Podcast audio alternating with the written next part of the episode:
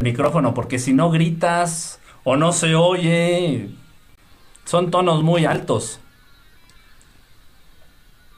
Son tonos muy altos estos. Ok, vamos a empezar a leer los mensajes.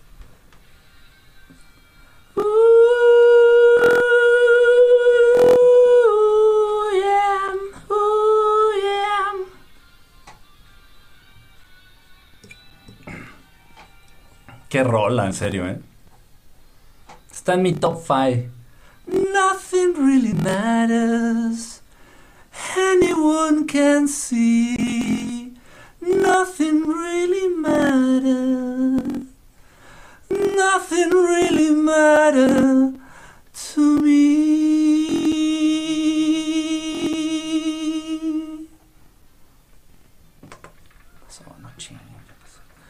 Se me apendejan con los aplausos. ¿Qué pasó?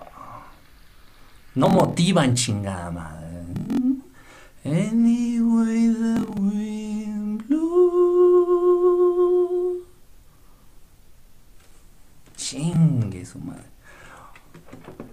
Ahora viene la parte triste de la canción. Vamos a pasar el sombrero para, pues, para sus, sus propinas, ¿verdad?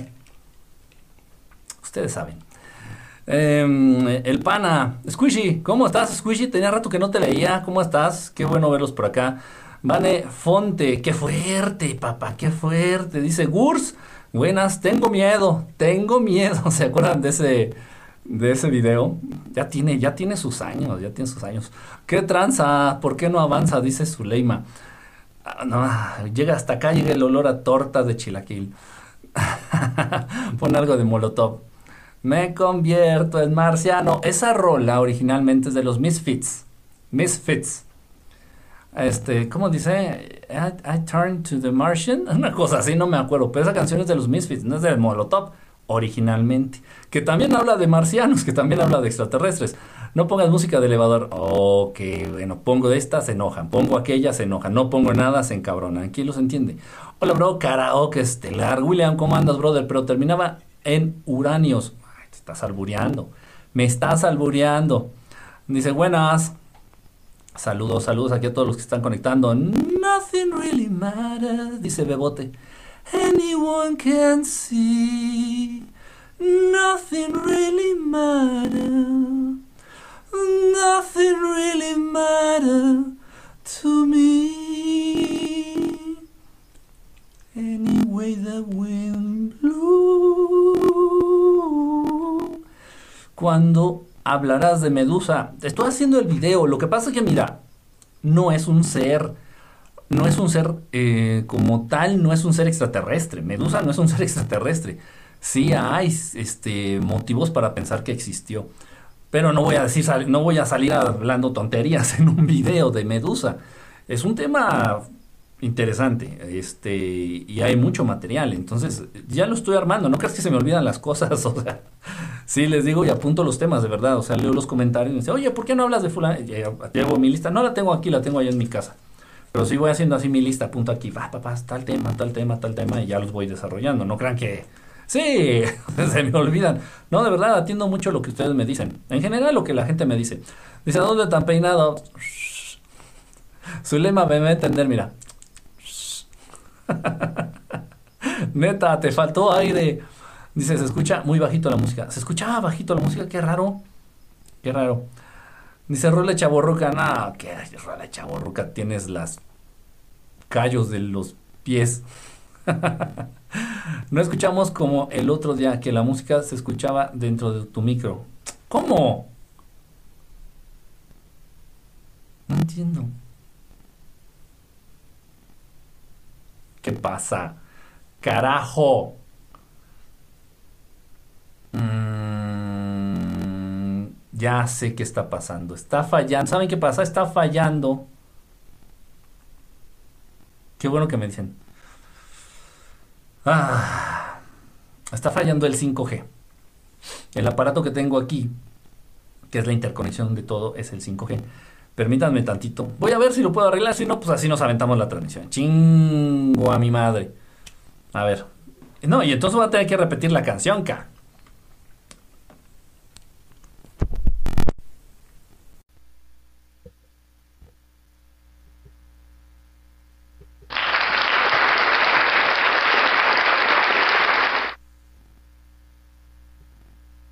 No, ajá. Sí, sí, sí, no, sí, sí, no, no, no, no, no, no, no, no, no, no, no, no, no, no, no, no, no, no, no.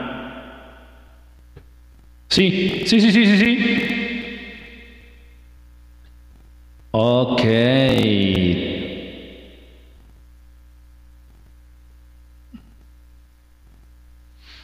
Ok, vamos a ver entonces. No sé si me escuchan ya ahí. No sé si me escuchan ahí ya, así. ¿Sí se oye ahí ya? ¿Los aplausos? A ver, pinche chimino, ¿qué andas por acá, cabrón? ¿Sirve de algo?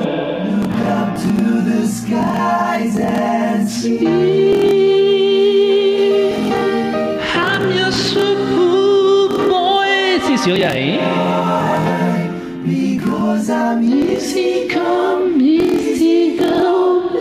¿Sí se oye ya ahí bien la música y todo?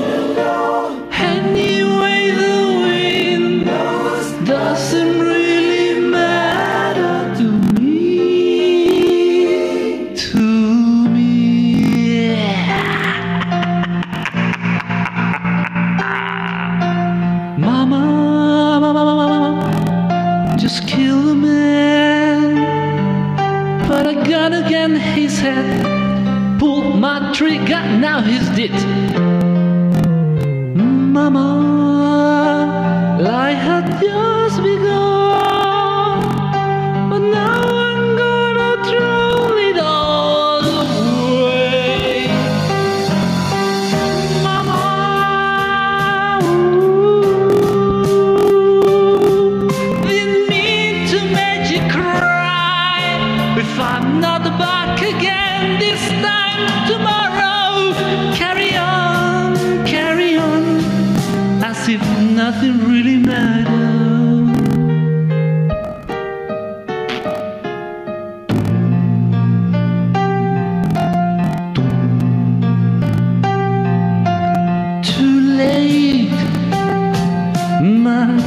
has come.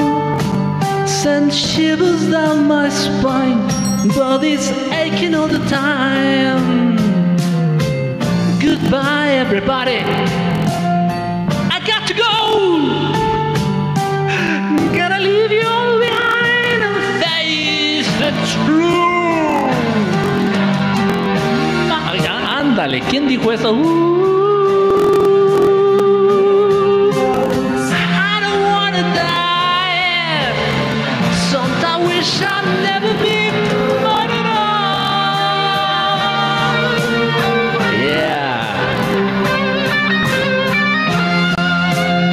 Sufre. Lo hago para que Zuleima sufra.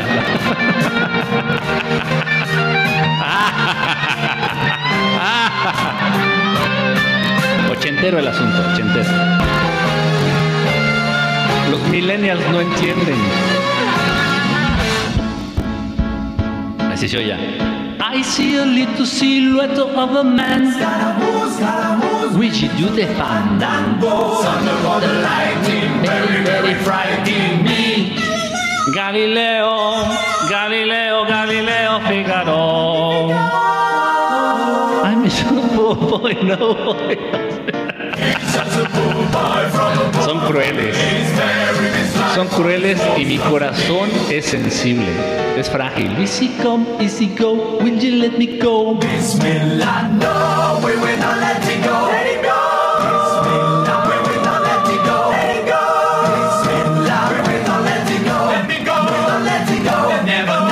you go. Oh Gaya. Por favor, necesito, requiero un comercial de Gaia, por favor. ¿Qué pasó? ¿Y Gaia? ¿Dónde están los comerciales de Gaia?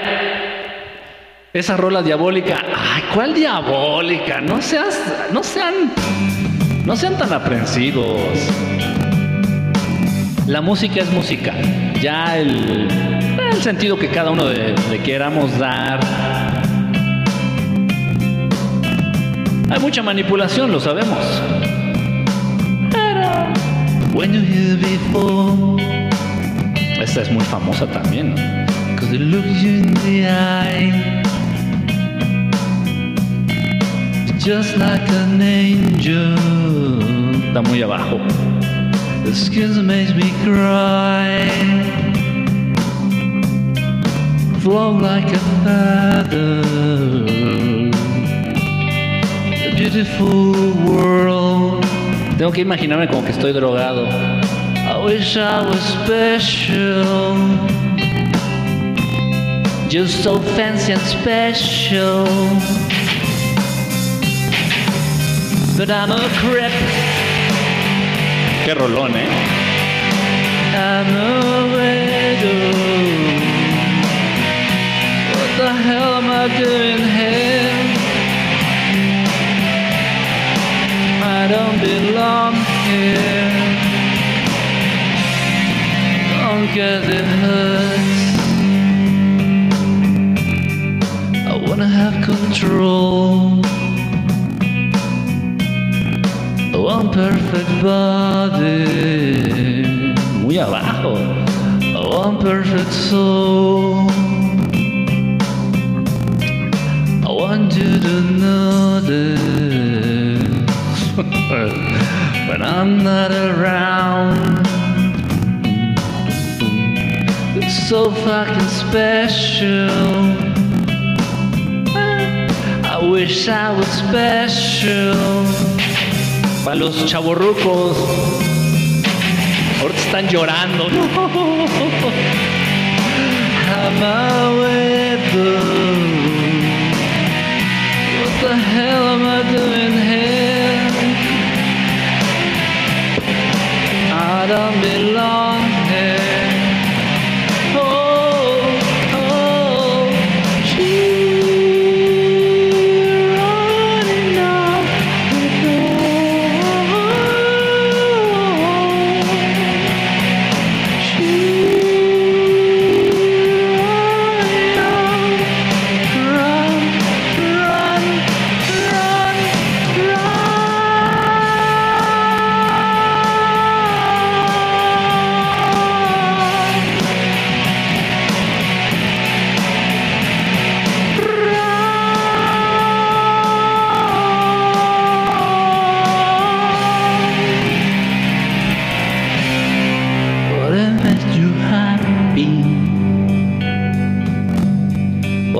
You want.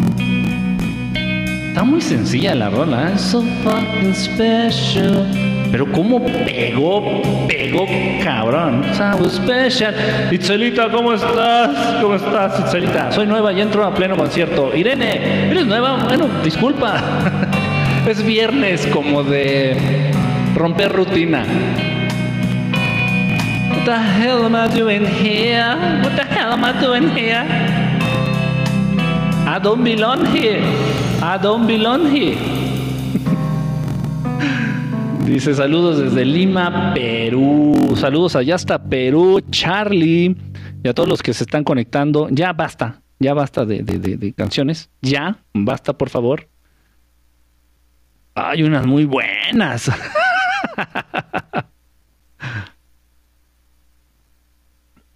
Uh, esa de Losing My Religion también fue un exitazo, ¿eh? Losing My Religion de, de ¿quién es? De R.E.M. De R.E.M. Sí, sí, sí, fue un exitazo. Dice por acá, me invita al karaoke.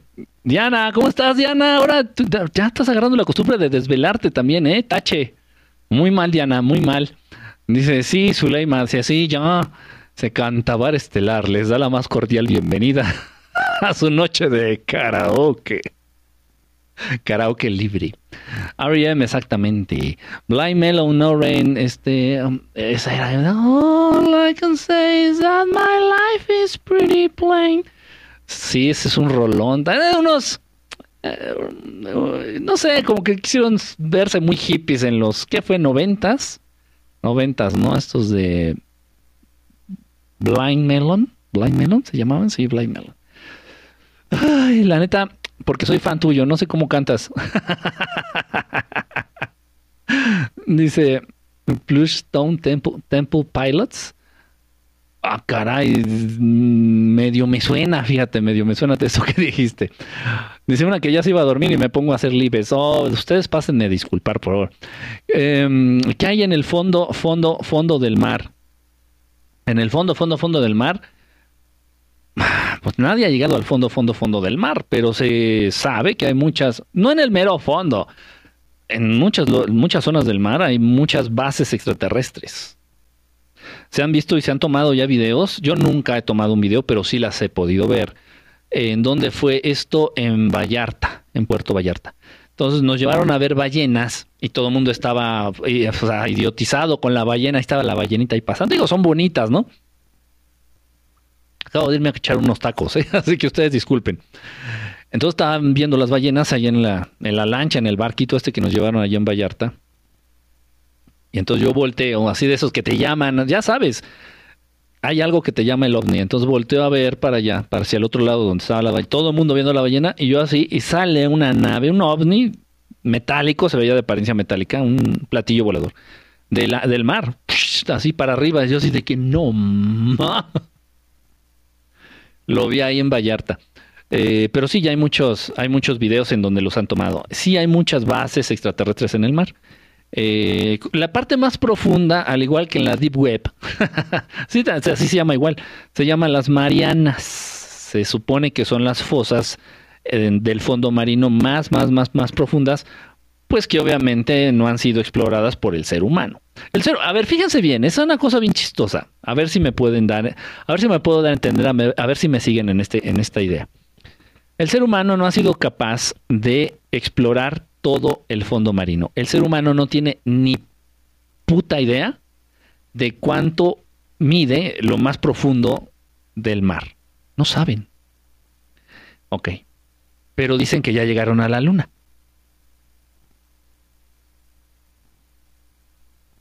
Ran tan tan tan ran tan tan tan ta ta ta ta tan tan tan tan tan ran tan tan tan tan No sé si me estoy dando a entender. No tienes, no cuentas con la tecnología, simplemente no puedes llegar al fondo del mar de un lugar que está aquí en tu propio planeta. No tienes la capacidad, ni la tecnología, ni nada que, que te pueda llevar al verdadero fondo del mar, pero ya llegaste a la luna. Interesante. Eh, yo no estoy diciendo nada, ni estoy insinuando nada, porque luego dicen, ay, es que tú, que no sé qué, que... que-". No, no, yo no estoy diciendo nada, ni estoy insinuando nada, simplemente estoy diciendo lo que es. Eh, ah, esa, esta también de, de Eric Clapton, de Tears in Heaven. Ah, ese es un rolón también. eh. No, no, no, hay mucha, mucha, fíjate, ahorita me está saliendo mucha música muy, muy buena. Qué raro, generalmente no salen tantas. ¿Esta cuál es? Ah, también está bueno, ah, más o menos. Si la ubican. No me acuerdo cómo va. Así que no la voy a cantar, no me acuerdo cómo va.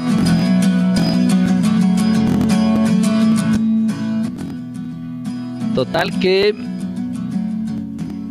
está interesante si lo ven desde esa perspectiva y es verdad, o sea, la ciencia lo ha aceptado, dice, no, no, es que no podemos llegar hasta el mero, mero fondo del mar, no, no podemos, todavía no podemos. Ay, qué ridículo. Bueno, como siempre viendo tu live, gracias Itzelita. Dice, Sting, eh, Sting tiene unas canciones buenas, fíjate Sting. Me gusta, bueno, también con The Police, cuando formaba parte de la banda de Police, The Police, tenía buenas rolas. Noventas, el video salía una niña vestida de abejita. Ajá, el de Blind Melon, sí, era, era, no olvidé ese video, fue icónico de la década. Hagan preguntas para que no siga cantando. Ay, creo que va- van a venir los primeros bloqueados, no del mes, no del año, sino de toda la historia de Verdad Estelar. Los primeros bloqueados, cuando MTV era original, cuando MTV pasaba videos de música, videos musicales, MTV Music Television. Music Television, o sea, era música. Y ahorita MTV es todo menos música, sale este series pedorras, sale porno, sale todo menos menos música. Fue una muy buena época ¿eh? de los videos musicales, cuando MTV estaba en su pleno apogeo.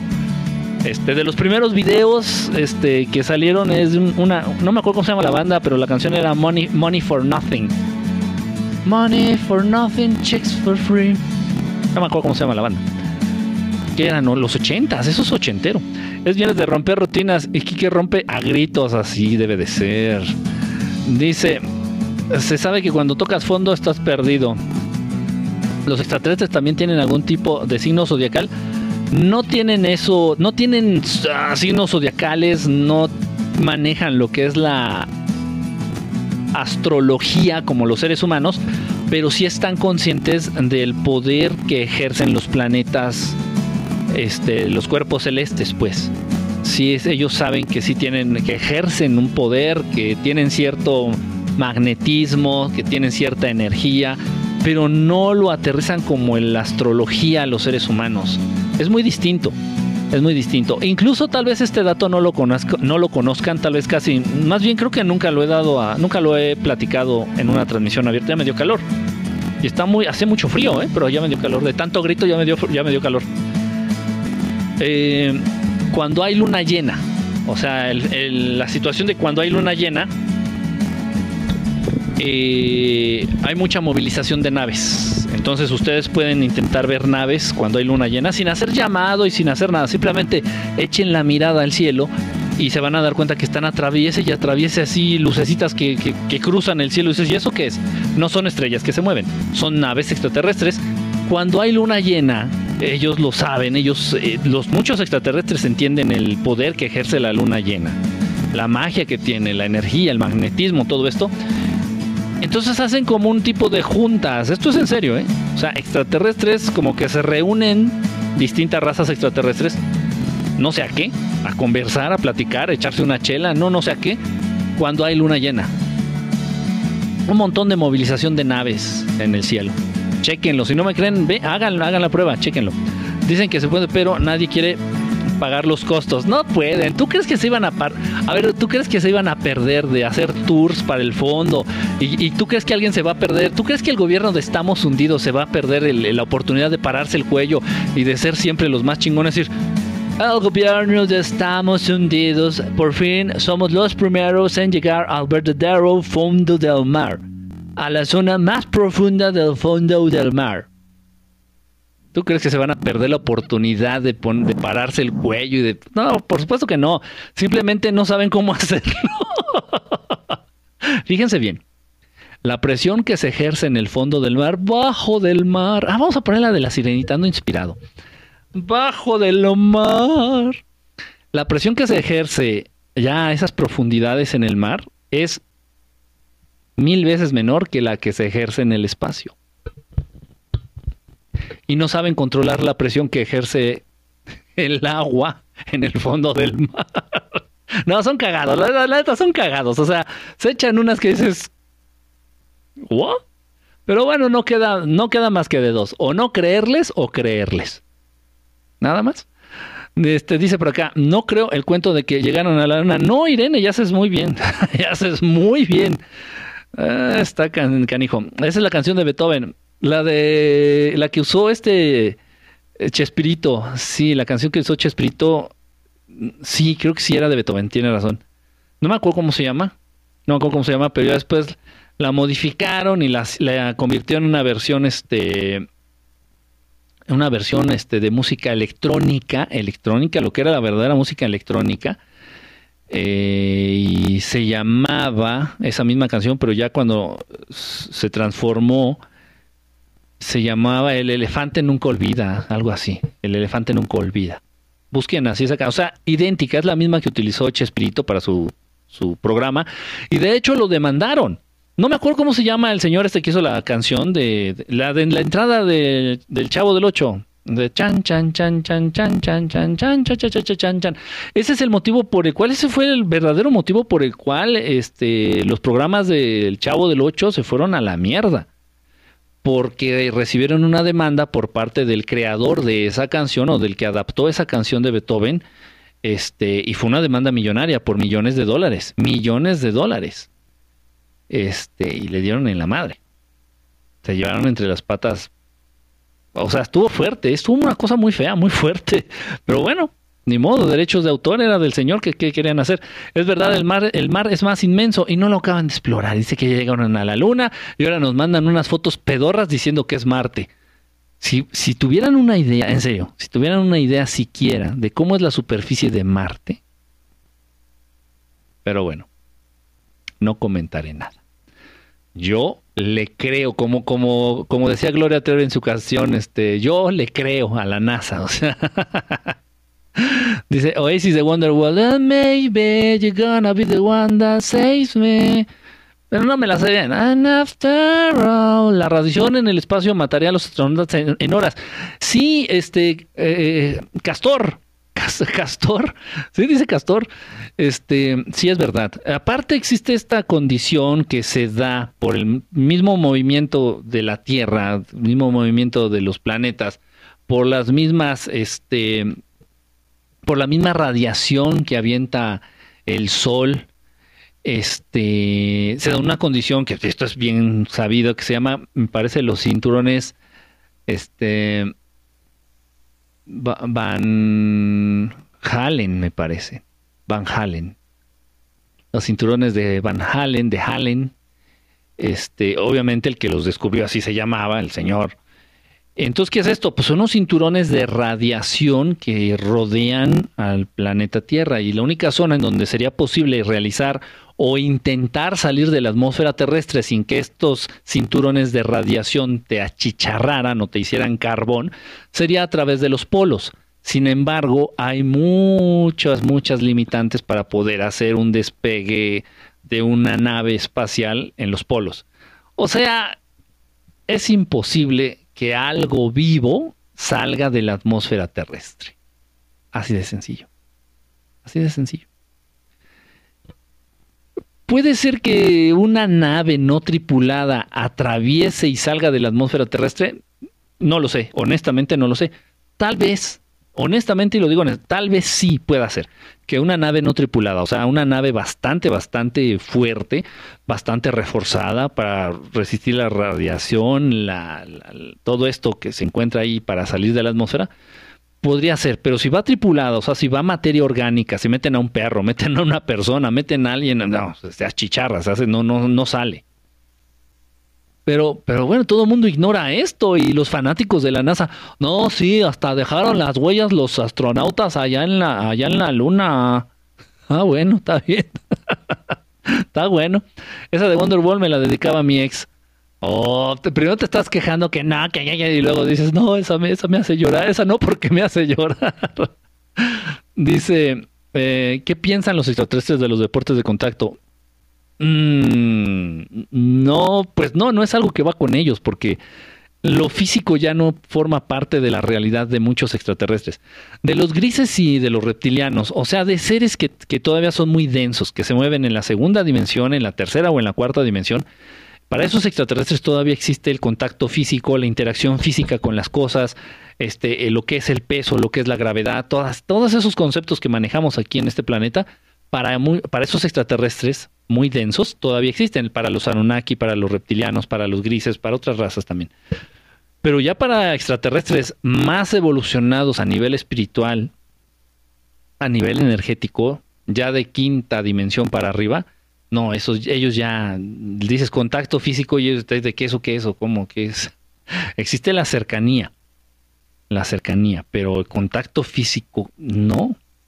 Recuerden que ellos ya también lo que son, este, para reproducirse, ya no utilizan este el coito, ya no utilizan este la- las relaciones sexuales, o sea, simplemente es un acuerdo mutuo para generar vida.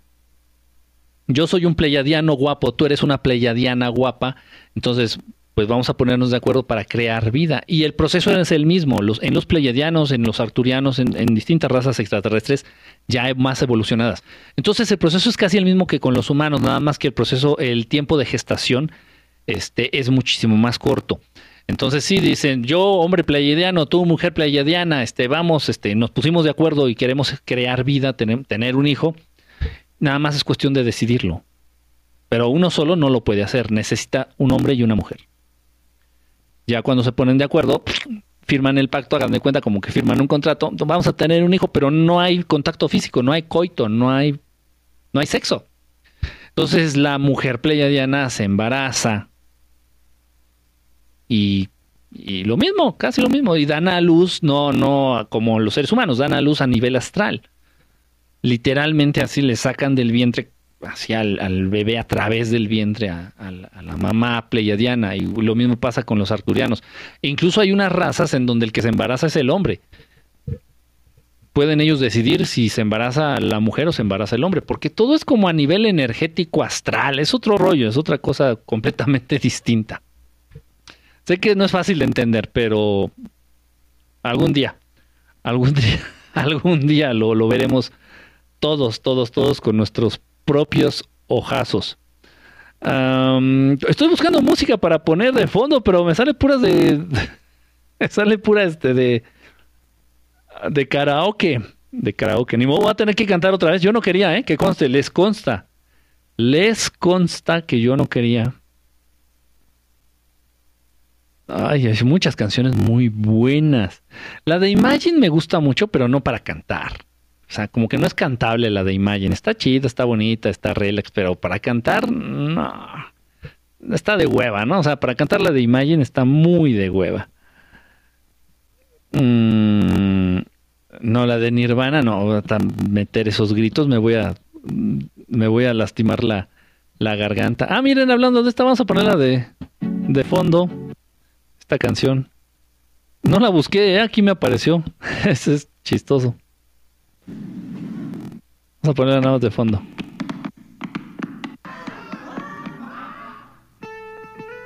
La que estaban diciendo. Los pseudo hippies. Un rolón, ¿eh? Cuando salió en su, en su época, también un rolón. A ver, dice por acá. Que cante, que cante. Ay, eso dice Nis. ¿Se puede llegar a la inmortalidad? Sí, sí se puede. No, bueno, no a la inmortalidad como tal. No. Pero es una cosa, es un, es un tema bastante interesante el ese de la inmortalidad. Es que de repente me empezaron a preguntar varios, no sé por qué, no he hecho un video, no he subido ningún video en TikTok que hable de eso. Pero me empezaron a preguntar muchos acerca de ese tema. Lo que es materia, la materia densa, la materia, sus cuerpos son materia densa. La materia densa tiende a degradarse, tiende a echarse a perder, tiende a descomponerse, tiende a desaparecer la materia densa. La energía también, pero el proceso es muchísimo más largo. O sea, la materia densa se degrada más rápido que la energía. Entonces, la clave de la inmortalidad, digo, no es inmortalidad, pero bueno, la clave para tratar de ser inmortal es precisamente eso, cambiar la materia densa por energía. Hacer que tu cuerpo, si logras hacer que tu cuerpo aumente su proporción, su porcentaje de energía a comparación de la materia densa, puedes llegar a aspirar a vivir, no sé, mil, dos mil, tres mil, cuatro mil años. No es broma, no es este. No es teoría, es verdad. Entonces es precisamente lo que ocurre con algunas razas extraterrestres. Sus cuerpos ya no son tan físicos, sus cuerpos ya no son tan densos, ya no son pesados, ya no son materia orgánica densa. Sus cuerpos son más energía que materia. Entonces, por eso el, el, periodo de vida de un hermano pleiadiano, pues, no sé, puede alcanzar los 8000 años, 5000 años, 3000 años, una cosa así. Igual de muchas otras razas extraterrestres. No vayamos lejos. Los grises, que están solamente un poquitito, un poquitito más evolucionados a nivel espiritual que los seres humanos, los grises pueden llegar a alcanzar una edad de 300, 400, 500 años. Años humanos. Así es. Entonces, eh, ahí está la clave. Ahí está la clave. Muchos te van a decir, no, no, no, es que cuidando la alimentación, haciendo ejercicio, durmiendo lo suficiente. No, no, no importa lo que hagas. Si estás buscando tratar de darle una composición este, energética a tu cuerpo, utilizando medios materiales, es una tontería. O sea, te estás convirtiendo en más materia. Te estás volviendo más denso, te estás volviendo más materia. O sea, es, es, es absurdo, es tonto.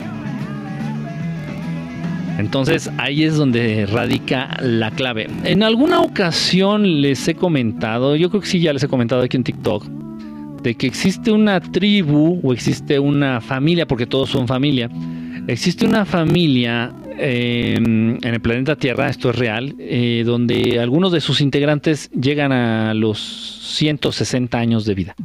160 años de vida.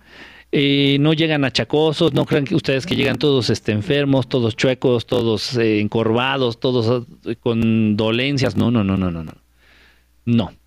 Eh, los miembros de este grupo que tienen 160 años aparentan tener una edad humana de 40 a 50 años, más o menos. ¿Cuánto pueden llegar a vivir? No sabemos. No se sabe. Este grupo existe, es real. Incluso se han dado a conocer. Se han dado a conocer. Obviamente los medios no hacen mucho alarde de esto. A los medios les interesa las verdades a medias. Entonces, pues todos ustedes conocen la mamada esta de los récord Guinness. Y ahí están haciéndole a la mamada diciendo que no, un japonés es el más viejito del mundo, tiene 110 años, wow, no, es un mexicano de Michoacán que tiene 113 años, no, no puede ser 113 años. Les estoy diciendo que estas personas viven 160, o sea, el más viejo de ellos tiene 160 años y tiene la apariencia de un humano de 40, 45 años. ¿Cuánto podrán vivir? Esa es la pregunta y no sabemos. Ellos sí saben, pero nosotros no. Y, y existen. O sea, pero bueno, obviamente les digo, o sea, al sistema le encantan las verdades a medias. No, no, la gran longevidad, 110 años, tú, no, wow. También es parte mucho la programación, la programación mental con la que se cuenta. Acuérdense, tú ya llegas a los a los 30 y ya te empieza a doler todo. Llegas a los 40 y ya te empieza a tronar todo. Llegas a los 50 y ya se descompuso todo. Llegas a los 60 y lo único que pides ya es morirte para dejar de sufrir. O sea, esa es la programación. Es la programación y le van poniendo números y le van poniendo etapas y le van poniendo... No, no, de la tercera edad a partir de tal a tal, la niñez de tal a tal, la juventud tal, tal, la adultez de tal a tal. Y, que... y bueno, cuando las personas vivían 700, los seres humanos vivían 700 años, ¿cómo lo dividían? Igual. A partir de los 60 años hasta los 600 ya era tercera edad. es muy chistoso, pero sí, realmente lo que te va matando, lo que te va envejeciendo y, al- por consecuencia matando es la Matrix. Y mucho de la programación que, que te, que te concede esta Matrix, este sistema, este mundo. Está, está interesante, pero a nivel físico sí se puede, sí se puede alcanzar edades o sea, inimaginables, repito. En esto hay registro, en muchos libros, no nada más en la Biblia. Acuérdense, la Biblia dice que Matusalén vivió ocho- 800 años y que Noé tuvo su último hijo a los 400 años, y eso es real. E- Esos datos son reales. Y no nada más vienen en la Biblia, vienen en el Anuma Elish, vi- vienen en el eh, vienen en, el, en la epopeya de Gilgamesh, vienen, vienen en muchos libros antiguos, los, los primeros libros de los que se tiene registro dentro de la humanidad, vienen este, este tipo de datos. O sea, dices, ¿a poco las personas los seres humanos vivían mil años? Se me hace que este dato esté equivocado. No, no están equivocados, eran reales. Lo que pasa es que obviamente los conforme ha ido avanzando, este, te han te han ido contaminando, te han ido programando, te han ido metiendo medicinas, te han ido metiendo enfermedades, te han ido metiendo este, alimentos contaminados, te han ido metiendo una programación en el cerebro donde te dicen, no, no, no, no, no vayas a vivir más de 100 años porque no, no, ya 100 años ya es mucho. Uy, no, 100 años ya es muchísimo. El, interés de que los seres humanos vivan poco es de que no alcanzan a aprender nada. No aprendes nada. Nada. O sea, yo conozco, y eso es real, yo conozco personas de 85 años y están bien pendejas ante la vida. O sea, dices, ok, sí, tuvieron muchas experiencias de vida y tal vez fueron muy buenos en su trabajo y nadie tiene más conocimiento dentro de su área laboral que ellos. Pero de lo que es la vida, no tienen ni idea. De los aspectos trascendentes de la vida. Nada. Entonces imagínense un ser humano que llegara, o sea, no es por el hecho de no morir, entiéndase por favor. Aquí no estamos luchando en contra de la muerte, la muerte no es algo malo, la muerte, la muerte forma parte del ciclo natural, del ciclo natural. Es como decir, no, es que yo quiero que sea verano para siempre. No, No, el verano debe de terminar, debe de dar paso al otoño y así para que vuelva a ser verano más adelante. Es lo mismo el ciclo de, de- de- todo el universo, el ciclo del agua, el ciclo de la vida, el ciclo de la luna, el ciclo menstrual, el ciclo del agua, todo es ciclo. Entonces tú te mueres y reencarnas, tú te mueres y reencarnas. Y si no te mueres, ¿cuándo chingados o cómo vas a reencarnar? Es normal. Lo que sí es preocupante, o sea, repito, esto no va en contra de la muerte. Ah, yo quiero vivir mucho para no morirme, porque me da miedo morirme. Eso es una mamada. Todos nos vamos a morir y no sabemos cuándo y es algo natural. Hay que aceptarlo, o sea, se acabó. Y vivir con conciencia de que no eres, no eres infinito, de que no eres inmortal, para que dejes de hacerte pendejo, para que aproveches cada segundo, para que aproveches cada día, para que aproveches cada año. Las juventudes actuales viven como si no tuvieran conciencia de que se van a morir. Viven haciéndose pendejos, viven dejando pasar el tiempo, viven este, metiéndose drogas, viven jugando videojuegos, viven haciendo, haciendo puras pendejadas. Honestamente, digo, convivo con ellos, los tengo enfrente, los tengo al lado, platico con ellos casi diario. Entonces las generaciones nuevas viven como si fueran inmortales, así como que... Entonces es bueno tener conciencia de que vas a dejar de existir, de que te vas a morir. Físicamente vas a dejar de existir para que aproveches lo que estás haciendo y le eches ganas. Ahora imagínense, entonces no estamos en contra de la muerte. La muerte existe y qué bueno y gracias a Dios y bendita sea la muerte. Está bien, es parte del ciclo. Ok. De lo que se trata es de aprender. Entonces, si nuestro ciclo de vida útil, si nuestro ciclo de vida orgánico, si el tiempo que permanecemos en este planeta se prolonga, no a 100 años, sino a 200 o a 300 años, por favor, imaginen ustedes la cantidad de conocimiento, la cantidad de experiencia, la cantidad de sabiduría que acumularían ustedes en 300 años. Es una cosa bestial, bestial. Miren, yo, y, saben ustedes que yo soy muy cauto, muy cauto en cuestión de, de libros, muy cauto. O sea, me gusta los libros, de repente hay cosas muy buenas en los libros, pero también hay mucha manipulación. No, se los voy a decir así, el mejor conocimiento no proviene de los libros. El mejor conocimiento proviene de un maestro.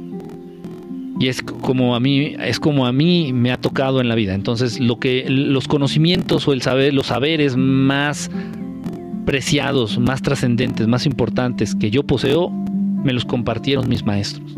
No los saqué de un libro. Hay cosas muy interesantes en los libros. Ok, pero de, momento nada más vamos a limitarnos a los libros. Ok, por eso hago la aclaración. De momento vamos a limitarnos a los libros. Con todos los libros que yo tengo, que son míos, no, no que vendo o que cambio o que compro, no, no, no, que los libros que son míos, de, mi pertenencia, de mi, de mi bibli- biblioteca personal, pues yo le hago un estimado que neces- necesitaría, o sea, leyendo un libro a la semana necesitaría no sé cuántas décadas para terminar de leerlos todos otra vez.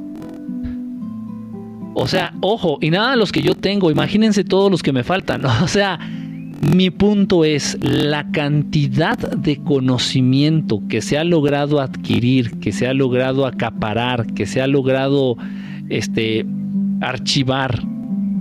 La cantidad de conocimiento que existe y que ronda aquí entre los humanos es casi infinito. Ese es un conocimiento infinito. O sea, necesitarías más de 100, 200, 300 años para medio alcanzar a entender parte de todo el conocimiento.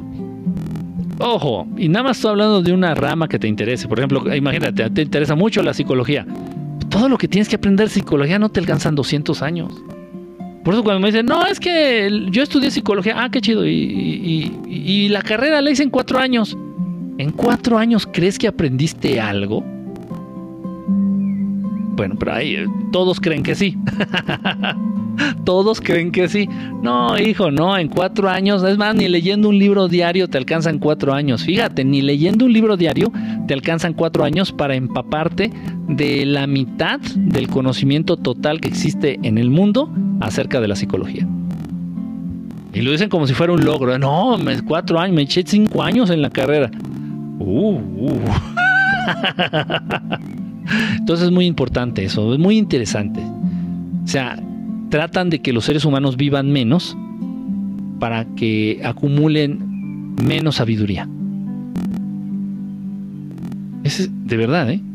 Muchos se van por el lado de, no, es que los recursos, no, es que lo que pasa es que no quieren pagar pensiones. El dinero es inventado, el dinero ellos lo imprimen, el dinero ellos lo hacen. El dinero es como, como, como el aire, o sea, no se acaba, o sea, se hace más, se hace más, se hace más, se reparte, se hace más, se esconde, se vuelve a soltar, se hace más. No, no es por eso. No tiene que ver nada con, con cuestiones económicas. Muchos de ustedes creen que el mundo se mueve a partir del dinero. No. No, el mundo se mueve a partir de la energía y de la magia. No tiene nada, nada que ver. El, el dinero es precisamente un distractor para que tú creas que todo gira alrededor del dinero. No, no tiene nada que ver. Nada, nada. Entonces, precisamente es eso. El plan es, y lo están llevando a cabo perfectamente, que los seres humanos cada vez están más pendejos, más idiotas. Y obviamente, si vives menos, pues te mueres más pendejo aún, más tonto, más torpe, más dormido, más distraído de las cosas importantes. Dice, así nada más no cantes, todo bien. Mira, no te vuelvo. No es más, voy a volver a cantar, fíjate, nomás para joder. Nomás para joder, así nomás. De la canción de Bad Touch era una chulada el video. Bad Touch, Bad Touch, Bad Touch. Este. You and me, baby, be nothing but banana. Es, es esa, ¿no? Yo soy Sagitario. ¿Tú qué eres? ¿Tú eres Sagitario? Mm, ahora entiendo muchas cosas. Chilanga, Sagitario. No, ya. ¿Cómo dominar los poderes cinéticos? Primero, domínate a ti mismo. Primero, no, en serio, no es broma, ¿eh? Primero hay que dominarnos a nosotros mismos. Primero, ¿cómo quieres tener control de algo que está afuera de ti si no tienes control de lo que está dentro de ti? Si no tienes control de ti. Así, para acabar pronto.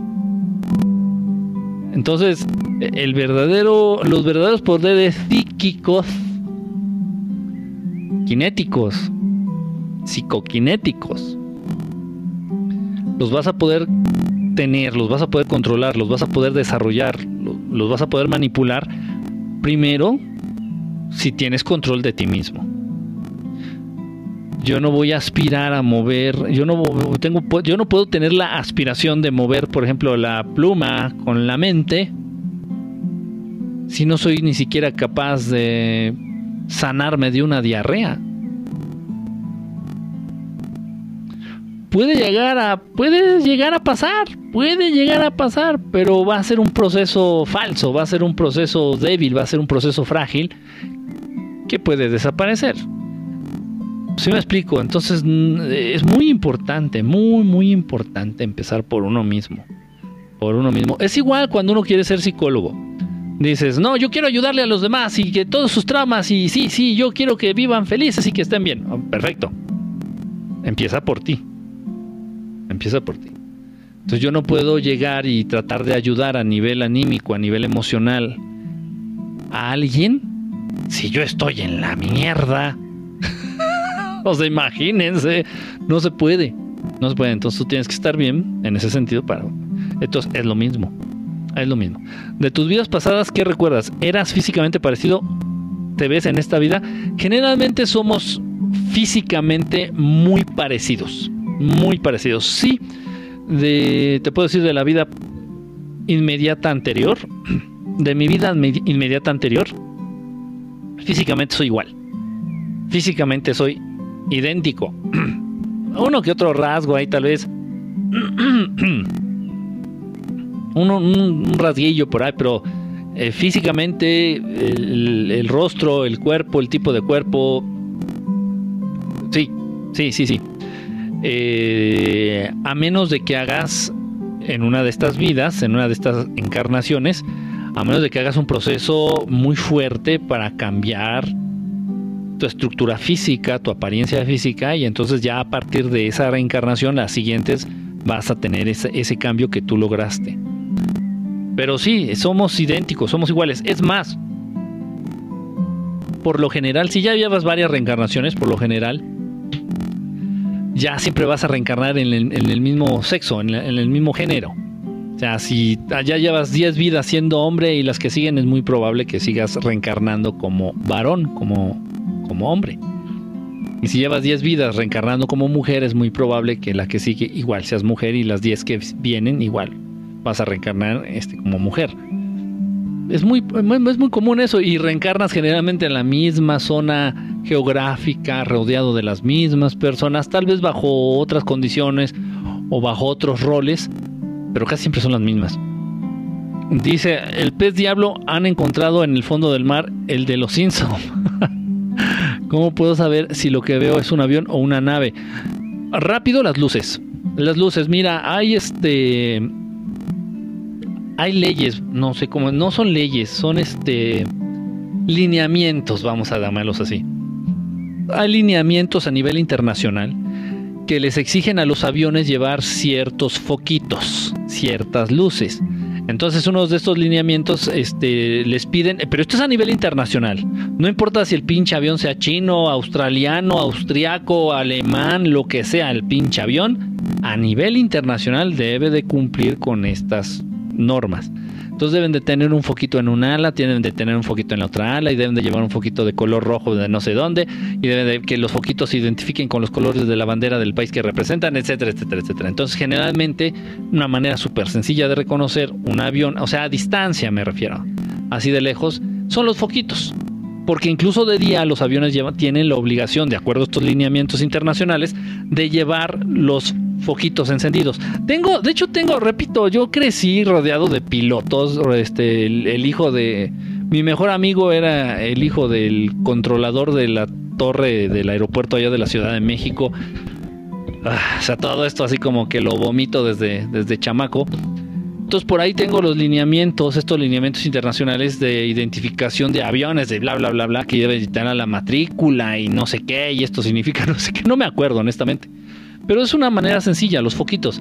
Ojo, excepto los aviones, que, que son los encargados, son un tipo de jet especial. Olvidé el nombre. Es un tipo de jet especial, un avión pequeño, relativamente pequeño, con las turbinas pegadas a las, al fuselaje, no a las alas, sino al fuselaje, a un lado de las alas. Eh, Es un jet especial. Entonces, estos jets especiales, que son los que hacen los chemtrails, esas estelas químicas en el cielo, esas nubes largas, pues, con que son químicos, este, esos no tienen ni identificación, ni matrícula, ni focos, nada. Son aviones, son jets especiales, todos pintados de blanco, de un blanco que, ah, que, que refleja cierto espectro de luz que de pronto pueden parecer incluso invisibles en el cielo. Tengo video grabado. Voy a empezar a subir, fíjense, voy a empezar a, empezar a subir videitos de chemtrails. Tengo puta de material, de, de videos, de cosas raras.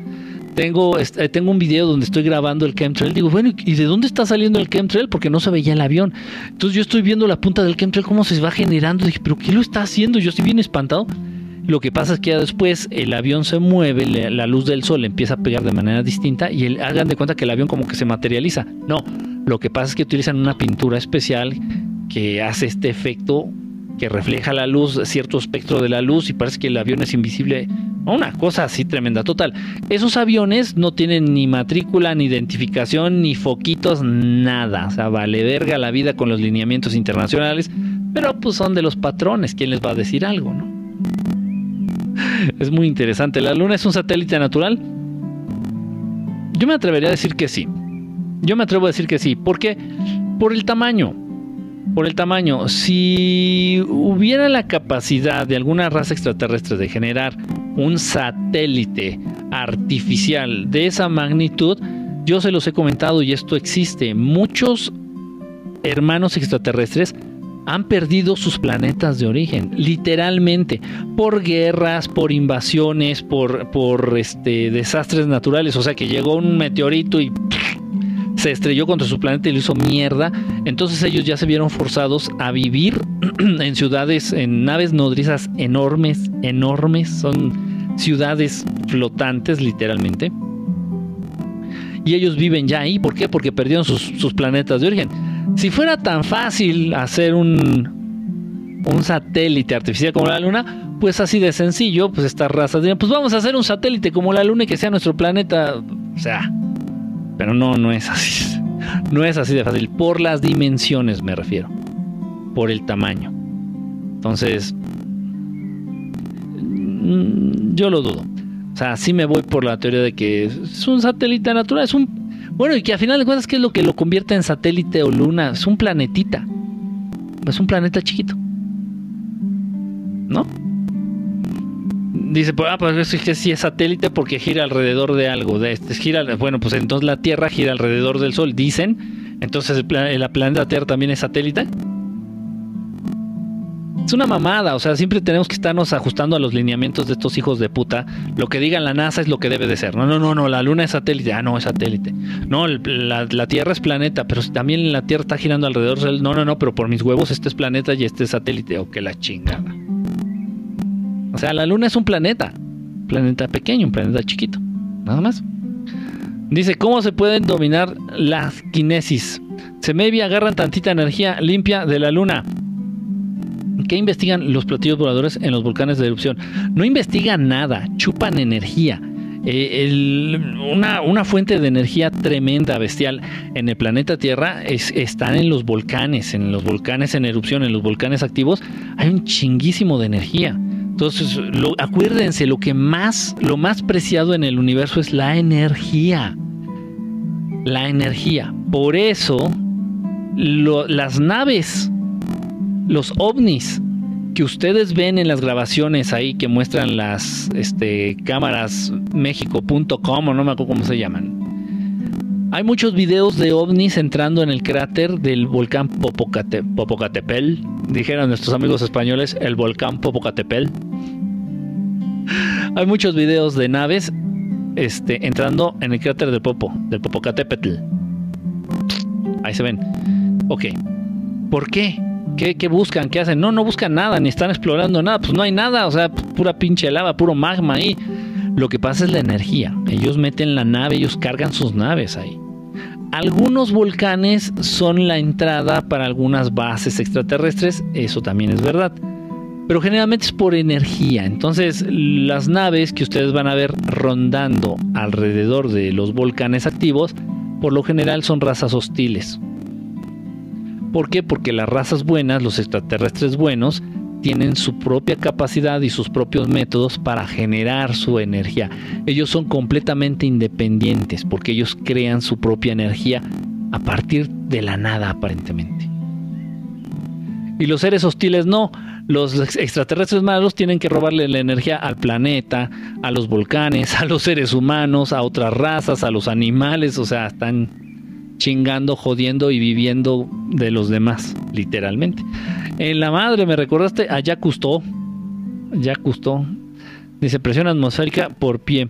Esa chinga ya me movieron aquí. O sea, ¿cómo lo engendra? Ah, caray, ¿cuál fue la pregunta, Yor? Dice, ¿y por qué los Anunnaki grises y reptilianos tienen acceso a más información que los humanos? No tienen acceso a más información, simplemente son razas más evolucionadas. Así de sencillo, son razas más evolucionadas y tienen acceso a más tecnología, a mayor tecnología, porque son razas más antiguas. Es que también ese es un punto que muchos no entienden. Solamente los seres perfectos como los ángeles no están tentados al lado oscuro. Solamente los seres casi perfectos como los angelitos, como los ángeles, no van a caer nunca por la tentación del lado oscuro. Pero sí puede caer en la tentación pleiadianos. Y hay una facción, hay un, hay un grupo de pleiadianos que son hostiles, que son malos. Y llevan y hacen abducciones y roban energía. En serio. Entonces, sí, puede ser. Los arcturianos puede ser que pueden caer en el lado oscuro. ¿Por qué? Porque tienen libre albedrío. Tienen libre albedrío. Entonces ellos de repente pueden decidir ser malos. Y se vale. Repito, los únicos que no caerían en esa tentación serían seres, seres casi perfectos como los ángeles. O ya seres extraterrestres muy evolucionados como, o, como los Watchers. O como, o sea, ya razas muy, muy evolucionadas que no, no eso ya sería muy, no, no, no, no, lo, no lo veo posible. O como el Maestro Jesús, imagina que de repente Jesús, Jesús, Jesucristo diga, "Pues me voy a convertir en malo. No, ya hay un nivel en donde ya es, es algo casi imposible. Pero en razas así de cuarta, quinta, sexta, séptima dimensión, como por el libre albedrío, ellos pueden decidir ser malos y lo pueden ser.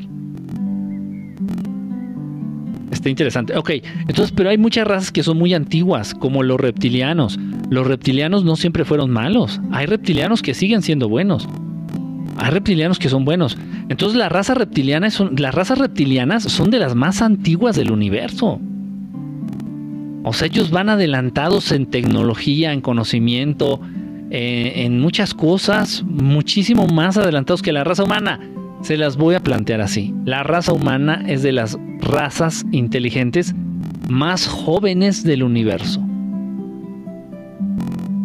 Entonces sí tiene lógica y se entiende desde esa perspectiva. Es decir, bueno, ¿y por qué los reptilianos tienen mayor tecnología, mayor conocimiento, mayor este, entendimiento de ciertas cosas? Pues porque es una raza que le lleva miles y millones y millones y millones de años de existencia a los seres humanos. Los seres humanos están en pañales. Son de las razas más, más de recién creación los seres humanos. Los reptilianos son de los más antiguos. Entonces, es de lógica. En un inicio, tal vez todos los reptilianos, pues eran seres, seres bondadosos, seres, seres buenos. Ya después hubo unos que decidieron ser malos, ejerciendo su libre albedrío. Adelante, ¿no? O sea, pero sí se entiende, o sea, es por eso también. Se chale, Zuleima, ya, deja, de, de- deja tus frases chilanguescas. Yo dije inseminación. Ah, caray, ¿de qué estamos, de qué estamos hablando? O sea, YouTube. Tú también. Pon Imagine. ¿Te gusta Imagine? A ver, vamos a ver si la encuentro.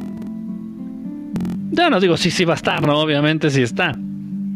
Es muy bonita la canción, pero no, así como para cantar, mm, no, no me, no me, me gusta mucho, ¿eh? O sea, es una de mis canciones favoritas, pero para cantarla no, o sea, como que, no sé, me da, no sé.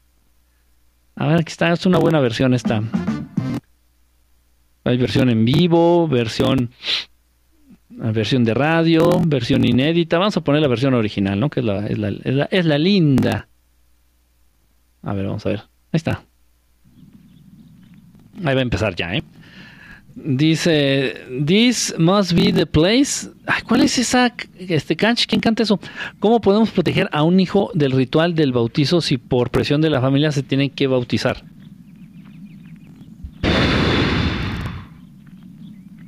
En primer lugar, no le des tanta importancia. Eso es lo más importante, porque va a tener el valor que tú le concedas. O sea, si tú dices, uy, el, bautizo bautismo, como se diga, el ritual satánico, ay, le voy a entregar a Jehová a mi bebé, ay, si le das mucha importancia, le estás dando poder al ritual en sí. Entonces, si, es que sí entiendo la situación, ¿eh? Si familiar y socialmente estás como orillado, presionado, presionada para hacer eso, pues hazlo. Simplemente no le des mucha importancia. Eh, eso, la importancia que tenga el ritual y la efectividad que tenga va, a depender de, de la importancia que tú le des también. Es muy, eso, es- eso es básico. Se pone Michael Jackson. Ah, Michael Jackson. Coldplay. Coldplay es la canción de Scientist es de Coldplay. Esa, esa, esa me gusta. ¿Has escuchado algo sobre que en realidad hay 40 planetas en nuestro sistema solar? Hay, mira, hay muchísimos, hay muchísimos planetas. Lo que pasa es que no acabamos de entender lo que están haciendo hace rato de la NASA. O sea, la NASA dice, no, no, no, ese es un asteroide. Y ya, quedó como asteroide. No, no, no, no, esa es una luna. Y ya, es una luna. Nada más porque los pendejos de la NASA lo dicen. O sea, pero no, pero cuerpos celestes, o sea, planetas chiquitos, grandotes, enanos y puta, hay un montón. Me, atrevo a decir que son más de 40, han de ser 400, este, Eduardo. Simplemente no son reconocidos por la NASA y ya. Se chingaron. si la NASA no te reconoce, no existes. A ese nivel, o sea, terrible. Dice, buenas noches a todos. ¿Tiene mucho que inició? Pues más o menos, sí, ya, ya tiene, ya tiene su ratito. Como Keanu Reeves dice, los viste, cuéntame. Los mensajes en los campos de cultivo son ciertos y los, los mensajes de los crop circles, los, los círculos del trigo, son ciertos. Qué chido eso. Somos átomos de materia y átomos tiene 90% de espacio. Somos energía. Pero a ver, hazlos entender. hazlos entender, Castor. Los Hunza de Pakistán. Dice, soñé que estaba descalza en la calle y pisaba unas tarántulas negras que se abrazaban, que se abrazaban a las plantas. Ay, qué sueño tan feo. De mis pies y me picaban y me las quitaba. ¿Qué significará? Según esto, las arañas significan cosas buenas. ¿eh? O sea, tarántulas o arañas significan cosas buenas, como prosperidad, este, un buen flujo de, de- de- de- recursos. No nada más de dinero, de recursos. Cosas buenas, tengo entendido. Tengo entendido. Las arañas. Hola, ¿el adrenocromo es real? Sí, sí es real. Incluso ya están pensando en sint- sintetizarlo. Unas farmacéuticas ya están pensando en sintetizarlo. O sea, obviamente, no sacarlo de niños ni no, no. Hacerlo a nivel laboratorio sintético. Este, generar un medicamento y venderlo. Venderlo al público. Imagínense, es una droga legal, pues. Hacer este del adrenocromo una, una droga legal. Ah, qué fe estaba Yoko, digo. Habrá tenido un corazón de oro, tendrá un corazón de oro, no lo sé, pero ay, qué fea es. Sale aquí en el video al final. Ay, no, no, no, no, no, no, no. Estaba mejor la primera esposa de John Lennon. Físicamente, yo creo que estaba mucho mejor la primera esposa de John Lennon. Pero bueno, hay veces que un buen físico no basta. La mejor canción de los Beatles. Hombre, Jolines, de los Beatles y de George Harrison.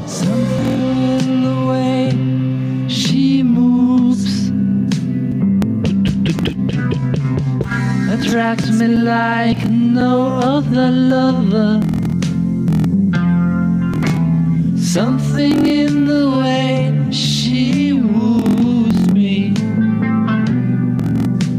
I don't wanna leave her now. You know I believe in how. No, sí está fea Yoko. ¿no? Something in her smile, she knows that I don't need no other lover.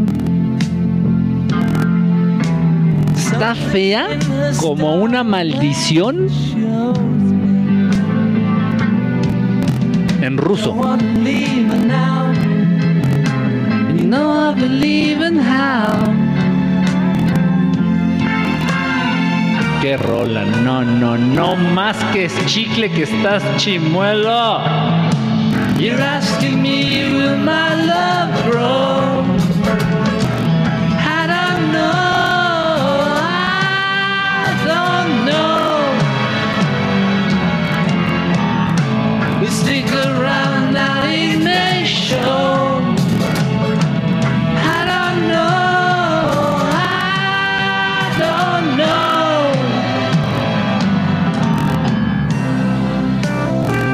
Novia de George Harrison en ese entonces estaba guapa, muy guapa, la verdad. Pero Yoko.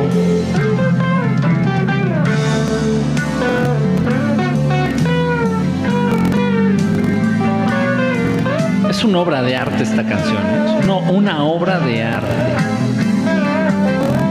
La novia de Ringo también estaba guapa.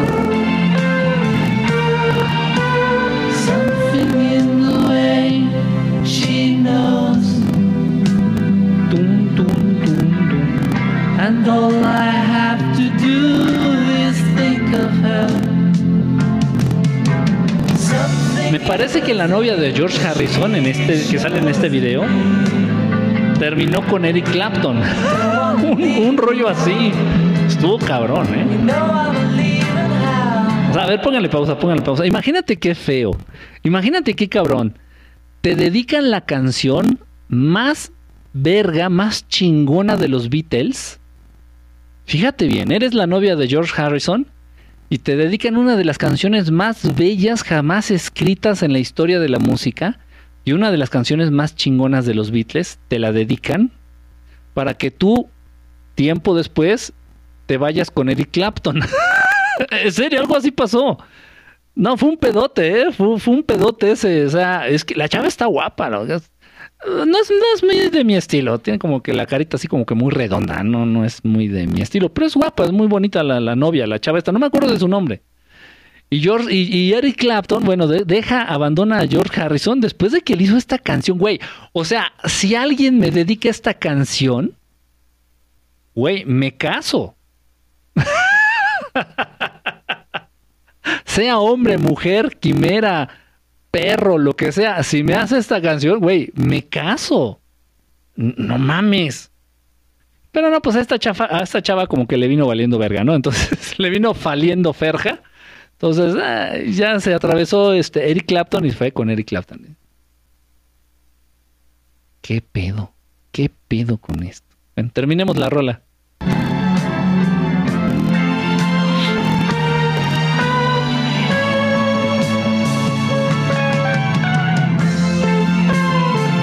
El final, nada, ya era el final. Se ve muy acabado Paul Mascarne en este video, no sé por qué. Qué rolón, ¿eh? Qué, qué, qué canción tan bonita esta de Some- Something, Something, Something. Muy bonita, muy bonita esta canción, la verdad. Bueno, ya, dejen de distraerme. ¿Quién estaba más guapo, Eric Clapton o George Harrison? Bueno, George Harrison era feo. Sí, George Harrison no era, no era rostro, no era rostro. Y po- por, dinero, por lana, pues los dos tenían bastante. Yo creo que tenía más dinero George Harrison que, que Eric Clapton. ¿Quién sabe? ¿Quién sabe? Cuestiones de- del corazón. Estuvo muy feo ese caso. Vamos a poner ya mi música de cuando prende tantito.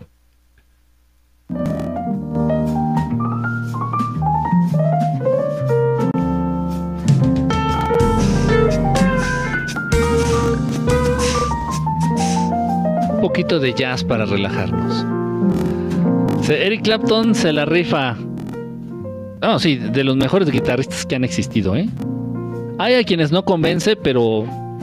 Pero no, sí, Eric Clapton un chingón de la guitarra. Un chingón de la guitarra y para robar novias, ¿eh? Chingoncísimo, chingoncísimo. Dice por acá, algo de Black Sabbath. Dice, ya que vas a, responder, pon Pink Floyd. ¿Cuál fue la pregunta? Este. Homotesa. Homotesa. sí, Homón, pero Homontesa. Dice, de elevador de Sanborns, no. Oh, que la. Y del Sanborns, para acabarla. Es del Sears, del Sears. Que es el mismo dueño, ¿no? Digo, el Sears y el Sanborns es lo mismo. Contesta las preguntas. Pues a ver, voy a leerlas ya. El morro que manifestó que Enrique ya contestara los comentarios, manifiéstame una relación sana.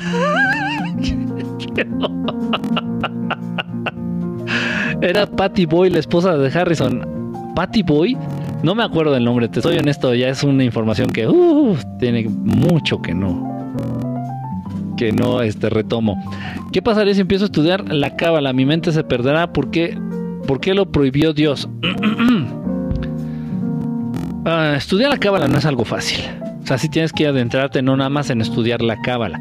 Si quieren, por ejemplo, ustedes leer tarot de manera prepararse correctamente para leer el tarot, tienen que estudiar no nada más cábala, tienen que estudiar la Sefirot, tienen que estudiar judaica, tienen que estudiar este hasta Torah, o sea, tienen que estudiar casi casi como si fueran judíos, devotos. Y de ahí se pasan al Talmud, y de ahí se pasan este al Zohar, y, eso es un pedote. O sea, no es fácil. Obviamente aquel que dice, no, es que yo voy a leer tarot y... No, no. Y, se brinca todo esto. No, o sea... Tienen que aprender el alfabet este, hebreo. Este, no, no, no. O sea, es, esto es una preparación. De verdad, esto es complicado. No, no, no es complicado, pero es tardado. Lleva décadas. Décadas prepararse correctamente para en un momento dado leer bien el tarot. Ni modo, así es. Por eso generalmente quienes verdaderamente, quienes leen el tarot bien, quienes leen el tarot eh, como debe de ser, no estoy diciendo que sea algo bueno o algo malo, ¿eh? eso ya se lo dejo a cada quien. Pero quienes lo leen correctamente, pues generalmente ya son hechiceros realmente muy preparados, muy cabrones, muy, sí, o sea. no una viejita que, que, que tira las cartas ahí en tu cuadra. O sea, es complicado el tema. Es complicado. Dice por acá, eh, ¿cómo, ¿cómo bloqueé para que nos, no nos roben energía? Hay muchas maneras. Hay muchas maneras. La más importante, la más efectiva y lo más importante, lo que debes de tener tú en mente, es que tú, a través de tus pensamientos, a través de tus palabras, a través de tus acciones, a través de todo tu ser, estés manejándote en frecuencias altas, estés vibrando en frecuencias altas.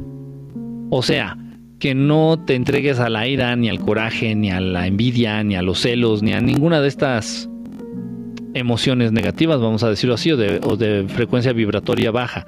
De esa manera tú vas a estar protegido, de manera natural. Entonces no te van a poder robar energía.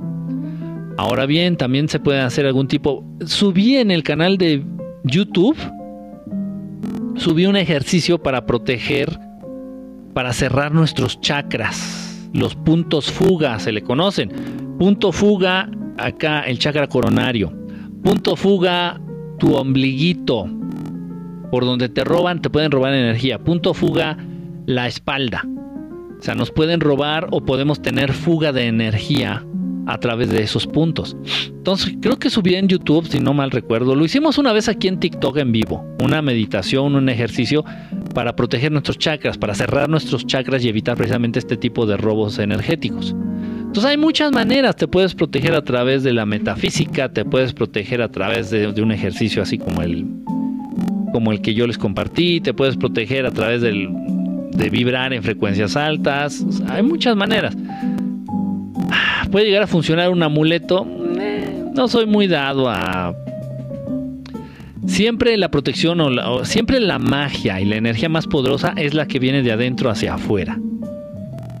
Entonces no se puede comparar el poder de tu magia personal, de tu energía personal que brota, que, que fluye de adentro hacia afuera, pues con una medallita pedorra que es de afuera, que tratas que funcione de afuera hacia adentro. Nunca va a tener el mismo poder, nunca, nunca.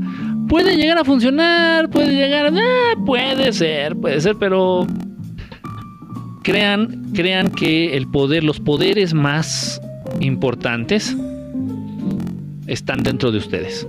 Ustedes son el amuleto más poderoso. Ustedes. No algo que te vas a colgar en el cuello, que te... No, no, no, no. Ustedes son el amuleto en sí, el amuleto más poderoso.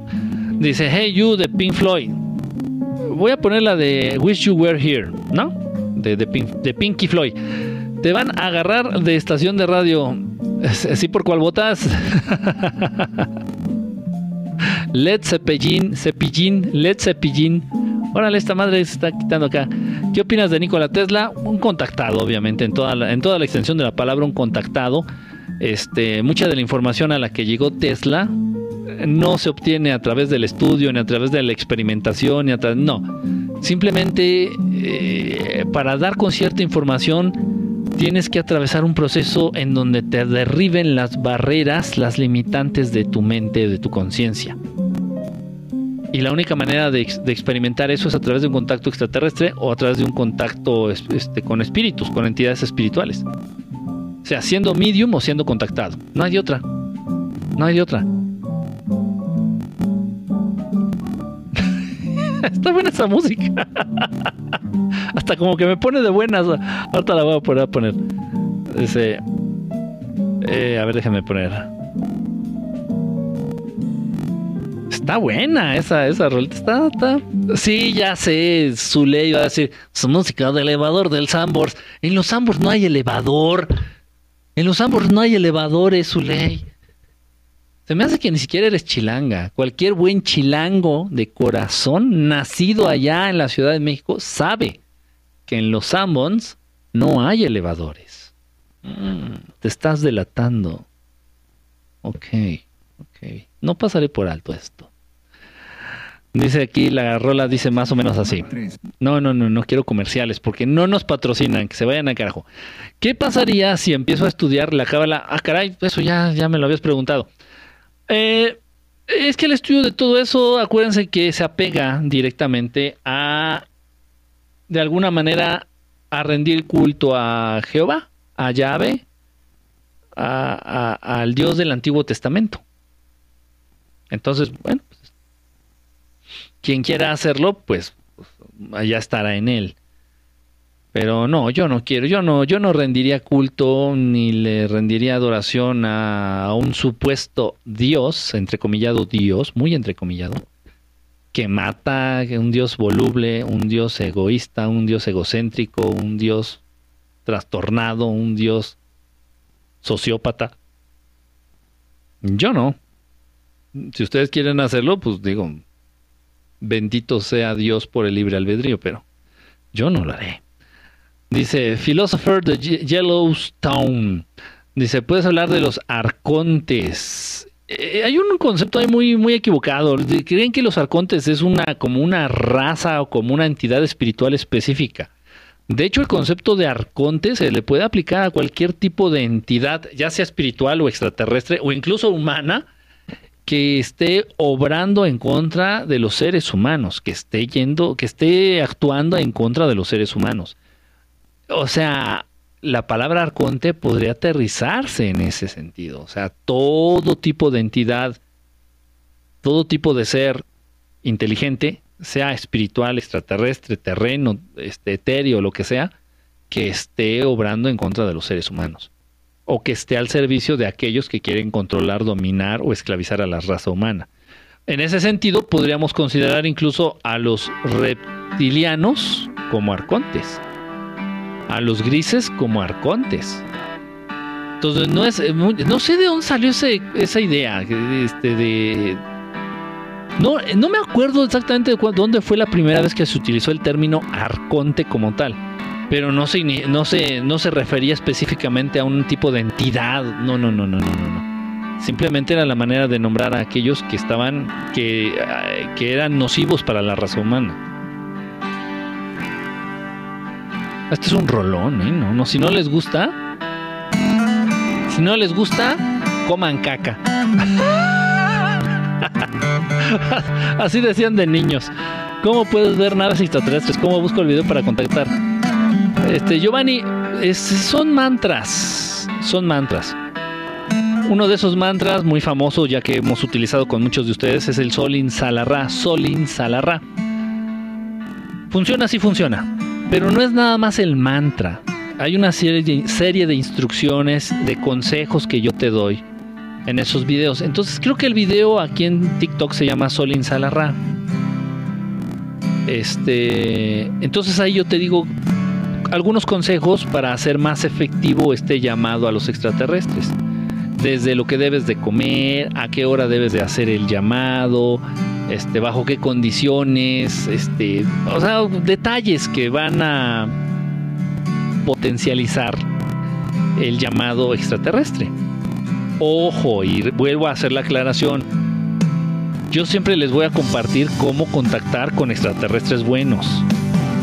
O sea, eh, con los mantras que yo te doy o con las técnicas que yo les comparto para contactar extraterrestres, no vas a, no, no se te van a acercar los grises, ni los reptilianos, ni una raza que te pueda jalar las patas o chupar energía. No, no, no, no.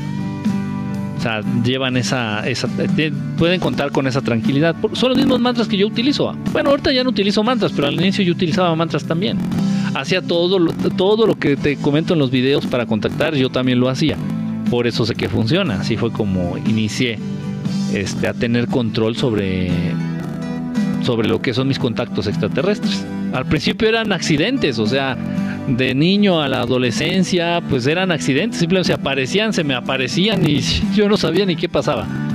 Ya después yo decido, ya más adulto, más grande, decido tomar control de- del fenómeno o de esta situación y ya es que los empiezo a llamar yo. Pero búscalo, se ha de llamar así Solin Salarra el, el videito. Y si no, también en el canal de YouTube. Es que, es que ya sé que son muchos videos, se han juntado muchos videos aquí en el canal de TikTok, pero pues, ¿cómo le hago? O sea, luego te subo el link este, en los comentarios y no jala. O sea, no, es un desma- Qué mal está la mensajería, ¿eh? TikTok se debe de poner mucho las pilas en el, en el sistema de mensajería, porque es- está terrible, está pésimo. Está muy mal, honestamente, está, es de los peores. La aplicación es buena para compartir videos, pero como mensajería está terrible. A ver, esta rola está perrona, ¿eh? Aunque sea de elevador del Summers, dice su ley. Dice.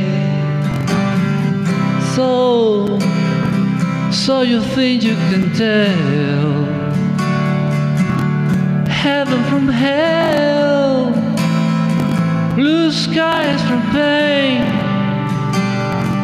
Can you tell the green field from the cold steel rail? A smile from the veil. Do you think you can tell? Did you get to the trail? Gold,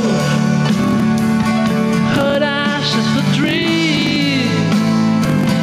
but there for a cool breeze, cold comfort for change.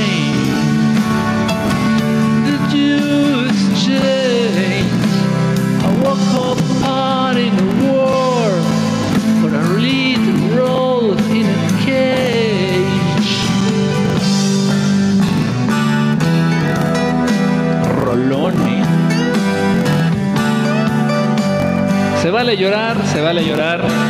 Claro que sí.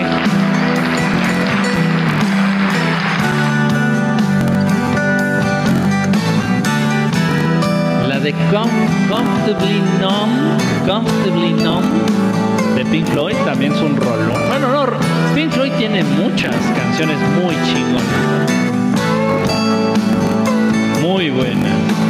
Y como dice público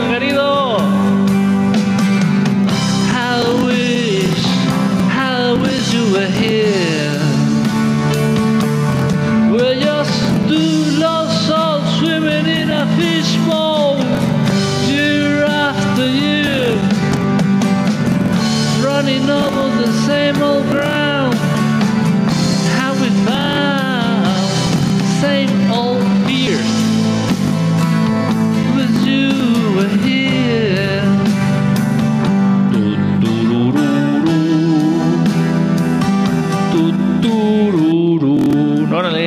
No le bajen todo. Tu. Qué rolón, ¿eh?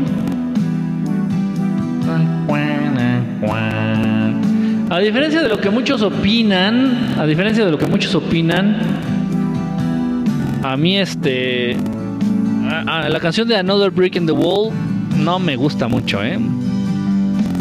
A mí, a mí, o sea, es buena, pero número uno ya está muy choteada, ya está muy tocada, ya está muy manoseada y eh, tiene, tiene mejores cosas, tiene cosas muchísimo mejores este Pink Floyd.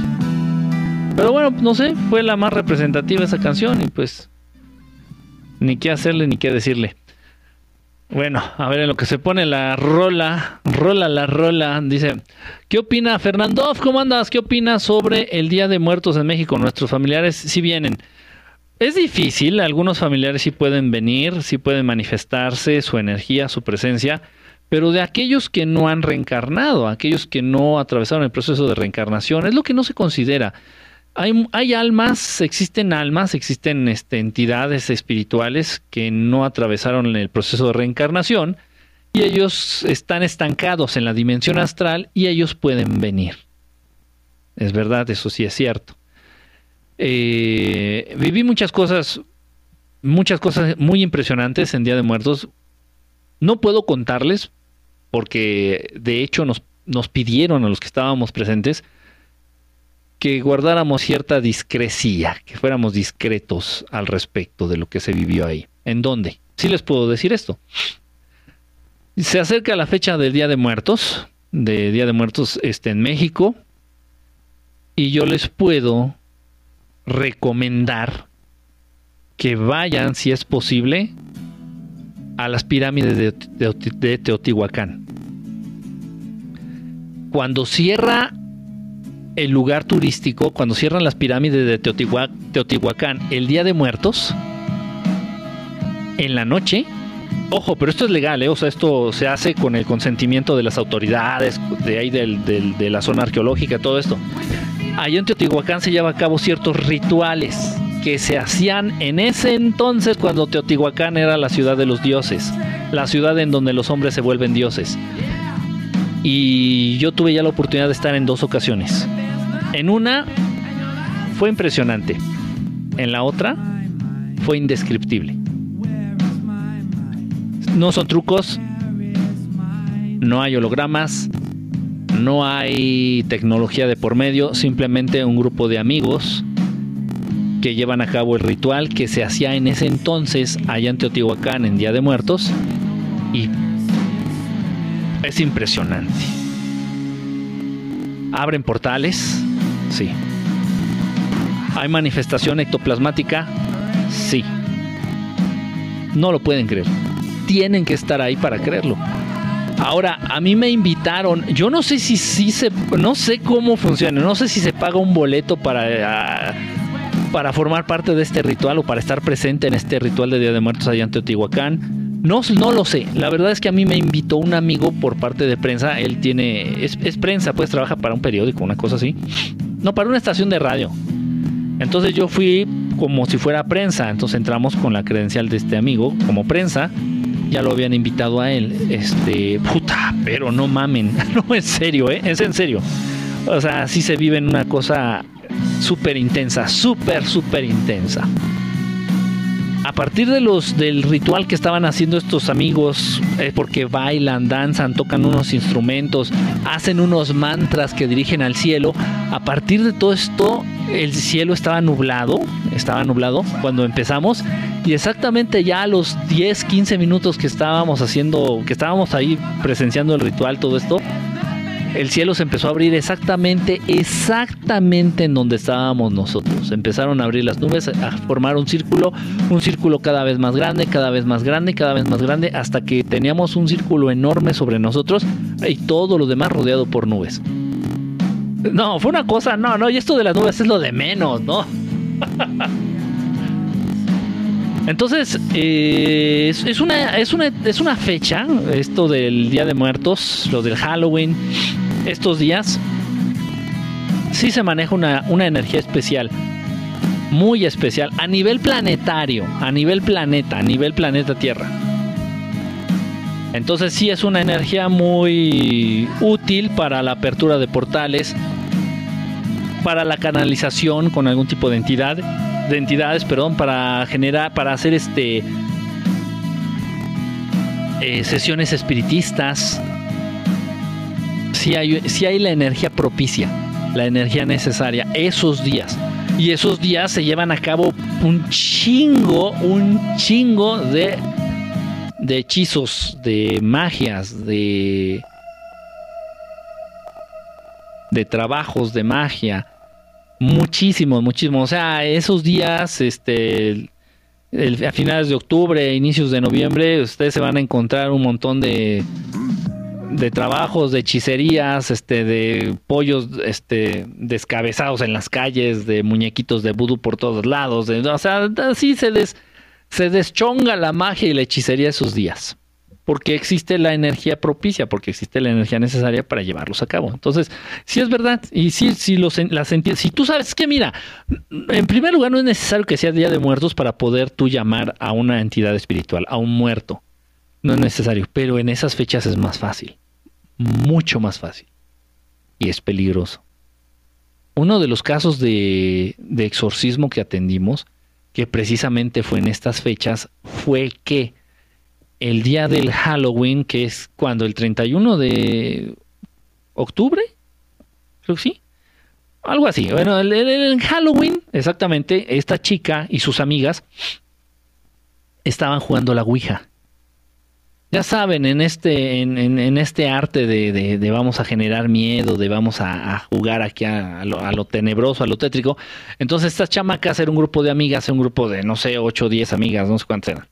No, eran menos, eran 6, 6, 5, 6 amigas, una cosa así. Eh, entonces estaban jugando la Ouija exactamente el día de Halloween. La jugaron en la casa de esta chica que fue poseída. O sea, esas fechas es muy peligroso, es muy, muy peligroso porque casi cualquiera, incluso jugando, puedes llevar a cabo la apertura de estos portales. Por favor, también eviten esas malas costumbres de hacer la maratón. Vamos a hacer el maratón de películas de miedo, de películas de horror, este, en Halloween. Ah, La apertura de portales es una realidad y se puede llevar a cabo a lo largo de todo el año, en cualquier día, cualquier fecha y a cualquier hora. Pero si lo intentas hacer el 31 de octubre, el primero, el 2 de octubre, de noviembre, pues es que es- es- es casi estarle rascando los huevos al tigre. Entonces, si alguno de los que está conectaditos este, practica la magia o la hechicería, sabes muy bien el tipo de energías que se manejan esos días.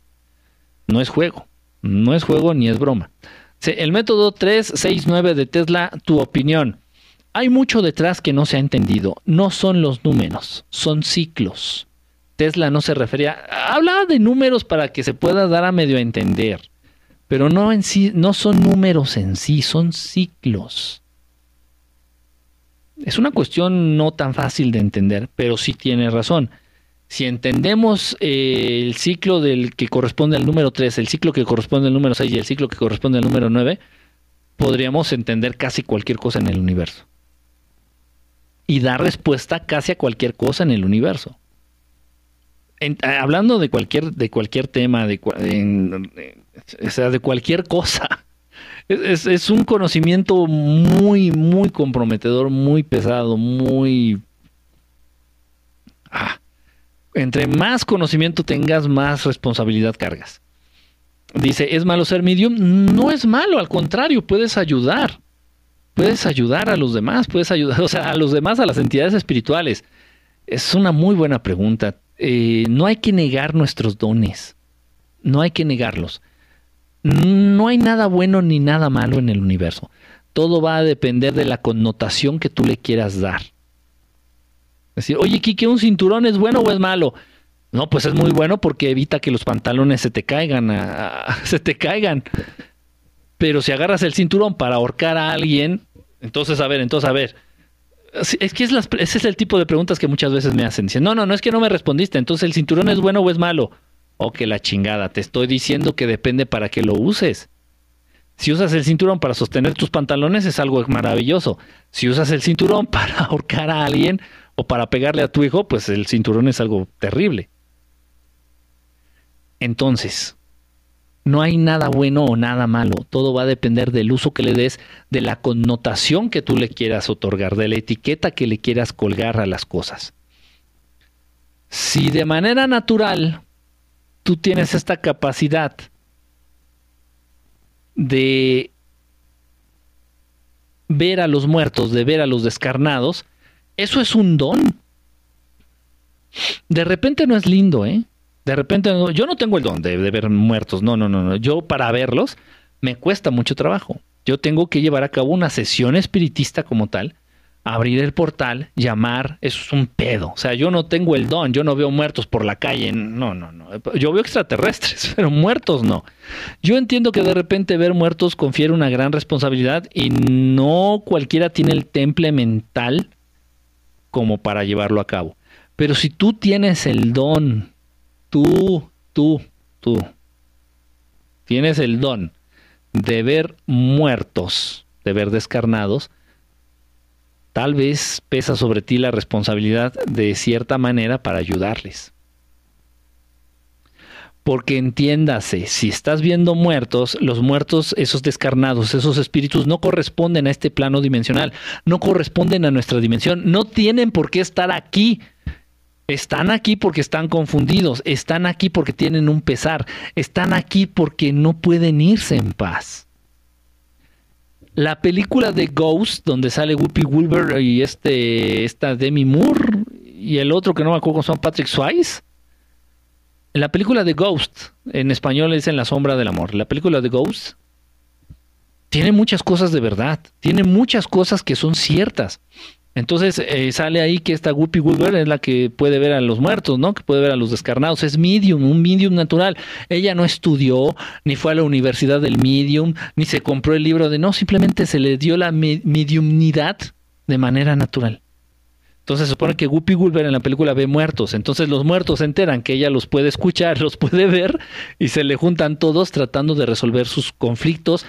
Ese conflicto por el cual las almas o los espíritus, estas entidades espirituales no pueden trascender, no pueden continuar con su camino hacia la dimensión astral y de ahí reencarnar y el proceso, ciclo, todo es un ciclo, todo, entiendan por favor, todo es ciclo, vean la naturaleza, así es todo en la vida, como es arriba es abajo. Entonces, si tú eres un medium, harías muy, muy, muy bien, muy, muy, mucho bien, perdón, a ciertas entidades espirituales que están confundidas, que están atadas, que están ancladas entre esta dimensión y la dimensión astral. Repito, esto cualquier persona lo puede hacer. Yo digo, yo lo hago, pero es muy trabajoso para mí. Me cuesta mucho, mucho, mucho trabajo. Este, eh, tengo que hacer la sesión espiritista, tengo que abrir el portal. A veces tarda mucho tiempo, a veces tarda 40 minutos, una hora, una hora y cuarto, una hora y media, lo máximo que tarda una hora y media, para que se manifiesten. O sea, tú abres el portal rapidísimo, pero para que se manifiesten a través del portal, tarda. Y es un, es un problema. Si tú tienes la facilidad de verlos, pues sería muy buena onda de tu parte que les ayudaras. Entonces, reconozcan sus dones. Igual hay gente que dice, no sé, es que es que yo tengo don, se me da la magia. Ah, perfecto, pues aviéntate a la magia y, y, está bien, la magia es buena o es mala, pues depende qué vas a hacer con ella. ¿Vas a chingar a la gente? ¿Vas a manipular a los demás o les vas a ayudar? ¿Qué vas a hacer con la magia? Este, eh, esta, esta Dianita, que platicamos con Diana hace unos días, dice, no, es que yo tengo el don de la sanación. Está perfecto, o sea, no lo niegues, simplemente reconoce tus dones. ¿Es, es bueno o es malo sanar? Pues, pero es bueno, ¿no? O sea, si vas a sanar a la gente, pues es algo bueno. Entonces, reconocer los dones que tenemos, con los dones que hemos nacido, y ya. Y a mí me pasó, a mí me pasó, yo de a cierta edad, era niño, o sea, yo era un chamaco, un chamaco. Entonces yo de muy niño eh, se me aparecían los extraterrestres, literalmente, literal se los digo, se me aparecían los extraterrestres, yo no sabía ni quiénes eran, ni qué eran, no sé, no sabía qué eran, yo no podía pensar que eran fantasmas, o sea, yo no sabía, yo no tenía esos conceptos en mi mente. Fantasma extraterrestres, no tenía ni puta idea. Yo nada de que se me aparecían ahí unos con figura humana, decía, ¿y estos quiénes son? Entonces llegó el momento en que les pedí de favor, afortunadamente eran entidades, eran, eran extra- extraterrestres buenos, entonces llegó el momento en que yo les pedí, por favor, déjenme en paz, porque me asustan, porque me da miedo, y digo, y mis papás no me creen, este, y me siento mal, me siento raro, por favor, déjenme en paz. Y me dejaron en paz. Se fueron. Se fueron, me dejaron. Entonces pasaron, pasó mucho tiempo, pasó hasta la adolescencia, que fue ya cuando vuelvo a tener contacto extrater- extraterrestre, pero por una abducción, por un intento de abducción, por parte de los grises. Entonces ahí sí ya me cagué. Dije, no mames, otra vez con este pinche tema. Pasa lo de la abducción y empiezo ya categóricamente a negar el tema. Os digo, no, eso no existe, es una mamada. Yo creo lo aluciné. No, no, no, no, no. O sea, yo estaba plenamente consciente que todo había sido real, todo, desde lo que pasó en mi niñez hasta el intento de abducción, todo había sido real. Pero lo negué, o sea, me lo negué. Dije, no, no, no, no, no, no, no, no. Y yo seguía viendo naves en el cielo y me volteaba para otro lado y se me aparecían extraterrestres y me volteaba para otro lado. Entonces me hacía pendejo. Me vivía haciéndome pendejo, negando aquello que se me estaba dando. O sea, pendejo, literal. Este, hasta que ya llegó el punto en el que digo, bueno, pues que por más que niegue esto, va a seguir aquí acosándome, va a seguir chingándome, va a seguir presente, pues ya mejor vamos a entrarle con todo. Y ya. Entonces, del mismo modo, o sea, es bueno reconocer este, eso que se te da, es bueno reconocer tus dones, es bueno reconocer quién eres y explotarlo. Y si lo puedes poner al servicio de los demás, pues qué mejor. Dice, vine para hablar de extraterrestres, no para verte cantar. Ay, Memo, pues qué lástima me das, te chingas, porque si quiero cantar, canto. Y si no te gusta, tejones. Como decía mi abuelo, tejones porque no hay liebres o no sé qué chinga. ¿Los extraterrestres me pueden dar dinero? No. No, no dan dinero. Te pueden dar, y eso a veces, y eso no sé cómo. O sea, sí te lo dan, pero no podemos depender de ellos. Ese es el punto. Entonces te pueden dar sanación, te pueden dar salud, te pueden sanar. te pueden sanar, te pueden hacer un tipo de favor. Gracias por los lentes, te pueden hacer algún tipo de favorcito, no sé, pero dar dinero, no. No, no, no. Te pueden ayudar, si tú ya estás manejando, por ejemplo, si ustedes ya están manejando cuestiones ya un poquito más avanzadas a, nivel energético, a nivel alquimia, de transmutar materia, de ese tipo de situaciones, ellos te podrían apoyar en el sentido de la energía que se requiere, por ejemplo. Gracias, gracias Bebote por los regalos. Te podrían apoyar para, para, para que pudieras transmutar algo de manera más efectiva. O sea, que si tú estás buscando transformar una moneda de cobre en oro, te podrían apoyar en ese sentido. Pero ellos no lo van a hacer por ti, eso lo tienes que hacer tú y ellos te van a apoyar en el sentido energético. O sea, es como una mancuerna, como que haciendo equipo, pero tú no vas a decir, a ver, aparezcame un lingote de oro. No, así no funciona. Quiero dinero. No, es que no son el mago, no son el genio de la lámpara maravillosa. O sea, no sé por qué hay mucha, no sé por qué hay mucha esa idea. Es raro, no sé, no sé de dónde sacan esa idea. Dice, ¿cómo empezar con la alquimia? Si necesitas quien te enseñe. La alquimia, si necesitas quien te enseñe. Este, y, no es nada más entrar a la alquimia de lleno de manera directa. eh, No, no funcionaría. Tienes que prepararte en, en muchos. o sea, no, no es broma, ¿eh? Tienes que prepararte en química. En química, en entender los elementos, en entender todo lo que lo que tiene que ver con los elementos los elementos de la tabla periódica ¿eh? o sea estoy hablando del hidrógeno del mercurio del fierro del zinc de todos los elementos de la tabla periódica entenderlos conocerlos conocer sus propiedades pero más allá de lo que sabe un químico más allá porque les vas a conferir a cada elemento le vas a conferir propiedades espirituales y esas propiedades espirituales las vas a vincular con, eh, con emociones, se les dice humores, con emo- como el término que utilizaban allá los, los, este, los griegos. Entonces, es, a esas propiedades de los elementos las vas a vincular con emociones, con humores, con cosas que tienen que ver directamente con el ser humano. O sea, es muchísimo más trabajo, es muchísimo más estudio, es muchísimo más dedicación ser alquimista, uno bueno, que ser un químico. Químico, farmacobiólogo, químico, farmacéutico, lo que sea, químico de cualquier rama, es muchísimo más complicado y requiere muchísimo más estudio, más compromiso, este, estudiar, estudiar la verdadera alquimia. Entonces, sí se puede, pero sí necesitas guía. Sí, es, es, es, es. Pero bueno, empezar, empezar estudiando química es mucha. Conocí a alguien que era, estaba estudiando química, química, no sé qué tipo de química, química, no sé qué, no sé qué rama de la química, pero está, él estudiaba química. Ya a nivel licenciatura, su universidad está estudiando química. Este se graduó y ya después le llamó mucho la atención eh, la botánica. Fíjense cómo inició. Y creo que fue un buen inicio. Entonces, primero estudió la química en- a nivel universidad, a nivel escuela. Termina su licenciatura, después se involucra mucho en la botánica. Es, una, es, es la manera más noble de introducirte al campo de la magia, ¿eh?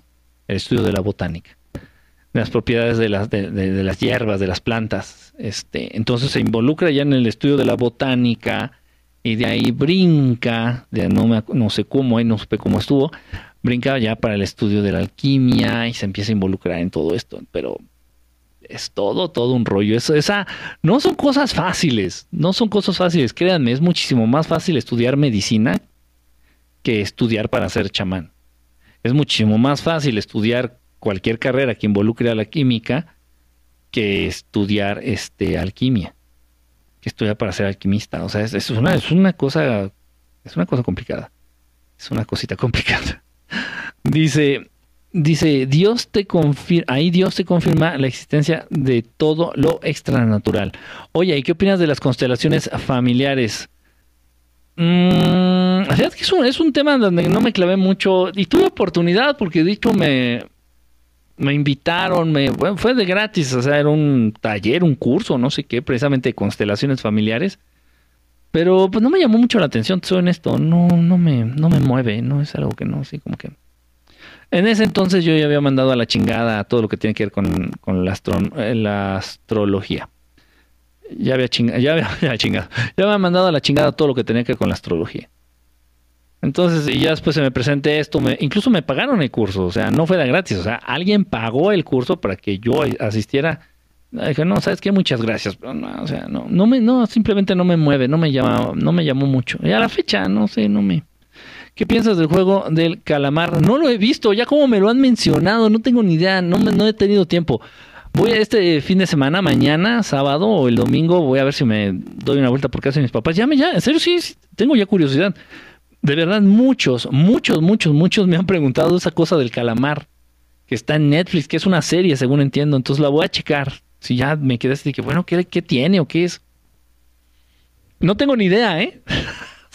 Yo me estoy imaginando así como un capítulo de Bob Esponja con Calamardo, algo así. No tengo ni idea. ¿Qué opinas de la metafísica? También muy interesante, pero también complicada complicada de estudiar, complicada de llevarla a la práctica, complicada, o sea, requiere mucha dedicación.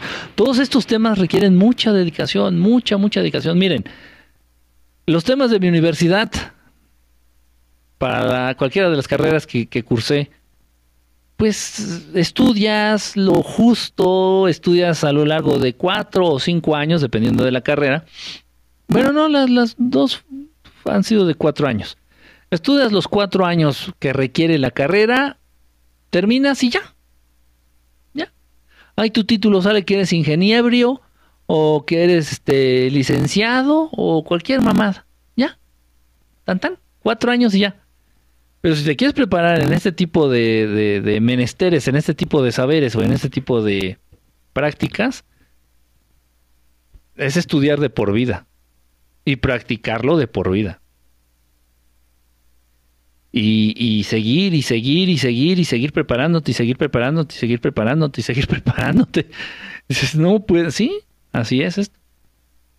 O sea que honestamente sí les recomiendo más que estudien una carrera universitaria a que se pongan a estudiar algún tipo de estas ramas de ciencias ocultas. Porque sí, o sea, obviamente, pues cualquiera se puede tener un acercamiento, un acercamiento superficial hacia este tipo de conocimiento. Pero si quieres tú dedicarte, o sea, desarrollarte dentro de este, que se te reconozca como para poder tener la potestad de enseñar estos temas, es un pedote. Se te va la vida, o sea, requiere, es, es un trabajo de tiempo completo. Se te va la vida en esto, honestamente. Dice, respeto tu ideología, pero no la comparto. Bendiciones, Dios te bendiga. Hasta luego.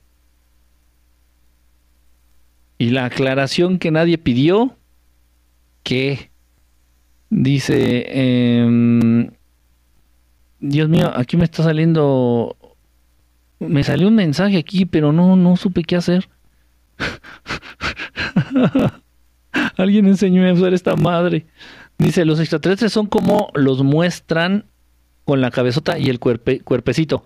Los grises sí, los grises tienen esta cabezota, tienen estos ojotes, tienen el cuerpo chiquito, miden unos, uno, unos 60 quisieran.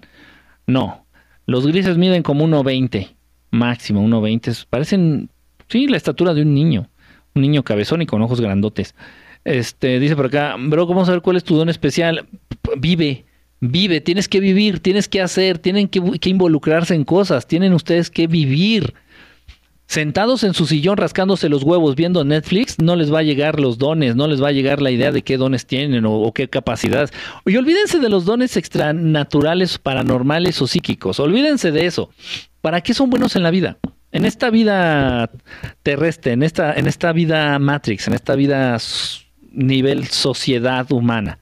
¿Para qué eres bueno? Por ejemplo, estamos ya hablando de orientación vocacional, es algo tan sencillo, simple y barato como es la orientación vocacional. Y hay gente de 50 años que estudió leyes y que le caga a la madre las leyes, le caga a la madre ser abogado y lo suyo, lo suyo era la música. Pero lamentablemente nunca en la vida le llegó un instrumento a las manos. Entonces, eso es la vida, o sea, vivir trata de vivir, o sea, la vida se trata de vivir, involucrarte en muchas cosas, tratar de acumular experiencias, aunque te parezcan nefastas, aunque te parezcan grotescas, aunque te parezcan eh, pérdida de tiempo, nada es pérdida de tiempo. Si estás viviendo y estás aprendiendo, nada es pérdida de tiempo. Desde y cosas que yo he hecho, desde vivir en la calle, literal, desde vender ropa o cualquier cosa, jugos en un tianguis, desde cualquier cosa, o sea, no sé qué tanta madre que, que en la que me he involucrado, en la que me he embarrado. Mi primer trabajo, este, socialmente, socialmente correcto. Mi primer trabajo fue, este, de chalán, de ayudante de farmacia. Ayudante en una farmacia. O sea, ahí ponía los precios, acomodaba los estantes. Pero me empecé a leer los libros, los Vademecum, se llaman el Vademecum. Entonces me empecé a, a empapar cabrón de medicamentos. O sea, y me los aprendía y sabía para qué funcionaba y sabía el genérico y sabía la fórmula activa y sabía, no sé para qué lo hacía, pero, pero bueno, no, nunca, nunca es pérdida de tiempo, nunca, nunca es pérdida de tiempo. Y ya después de ahí, ya tiempo después, fue que entré a estudiar medicina y yo sabía más medicamentos que los, que los maestros. sabía más uso, este, conocía más de medicamentos que los mismos maestros que me daban, este, daban clases ahí en la universidad. No lo hice a propósito, simplemente pues se dio. Entonces, ustedes hagan, vivan, eso se trata de vivir. Entonces, tal vez en una de tantas experiencias que tengas mientras estás viviendo, pues vas a dar con aquello que te gusta o, eh, o con aquello en lo que eres muy, muy bueno. Ya sea a nivel social, a nivel matrix, a nivel sociedad o a nivel este, psíquico. Pero ¿cómo vamos a descubrir aquello para lo que somos buenos o cómo vamos a descubrir aquella que pudiera llegar a ser nuestra misión de vida si todo el día estamos apendejados con el celular viéndole las nalgas a las viejas que bailan aquí en TikTok o jugando un pendejo videojuego o, o achatándonos las nalgas viendo Netflix? Así no llega.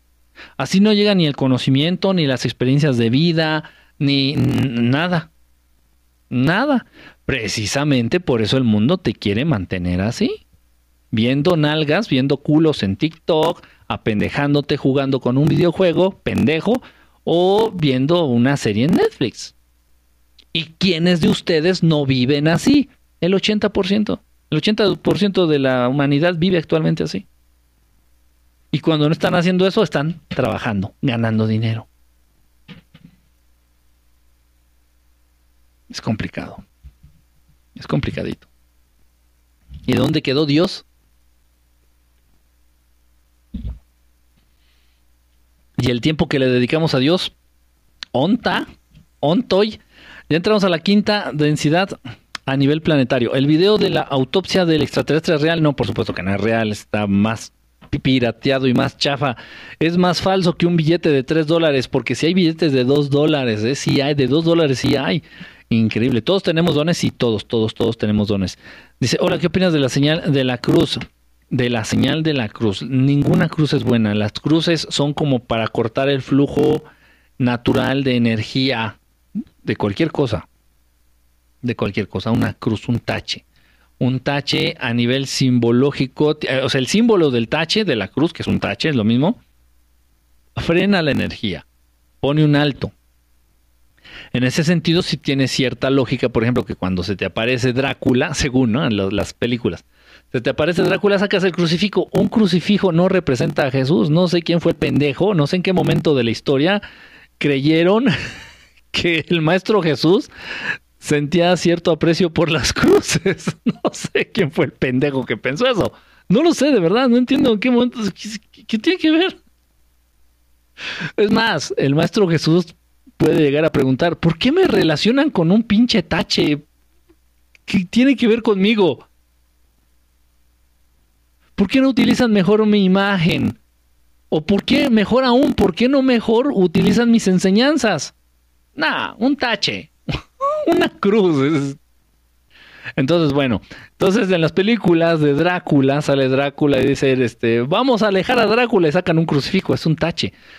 Eh, tiene cierta lógica. ¿Por qué? Porque el tache frena este, el flujo natural de energía, sea buena o sea mala, depende de la intención que le des tú a la cruz. Vuelvo a lo mismo.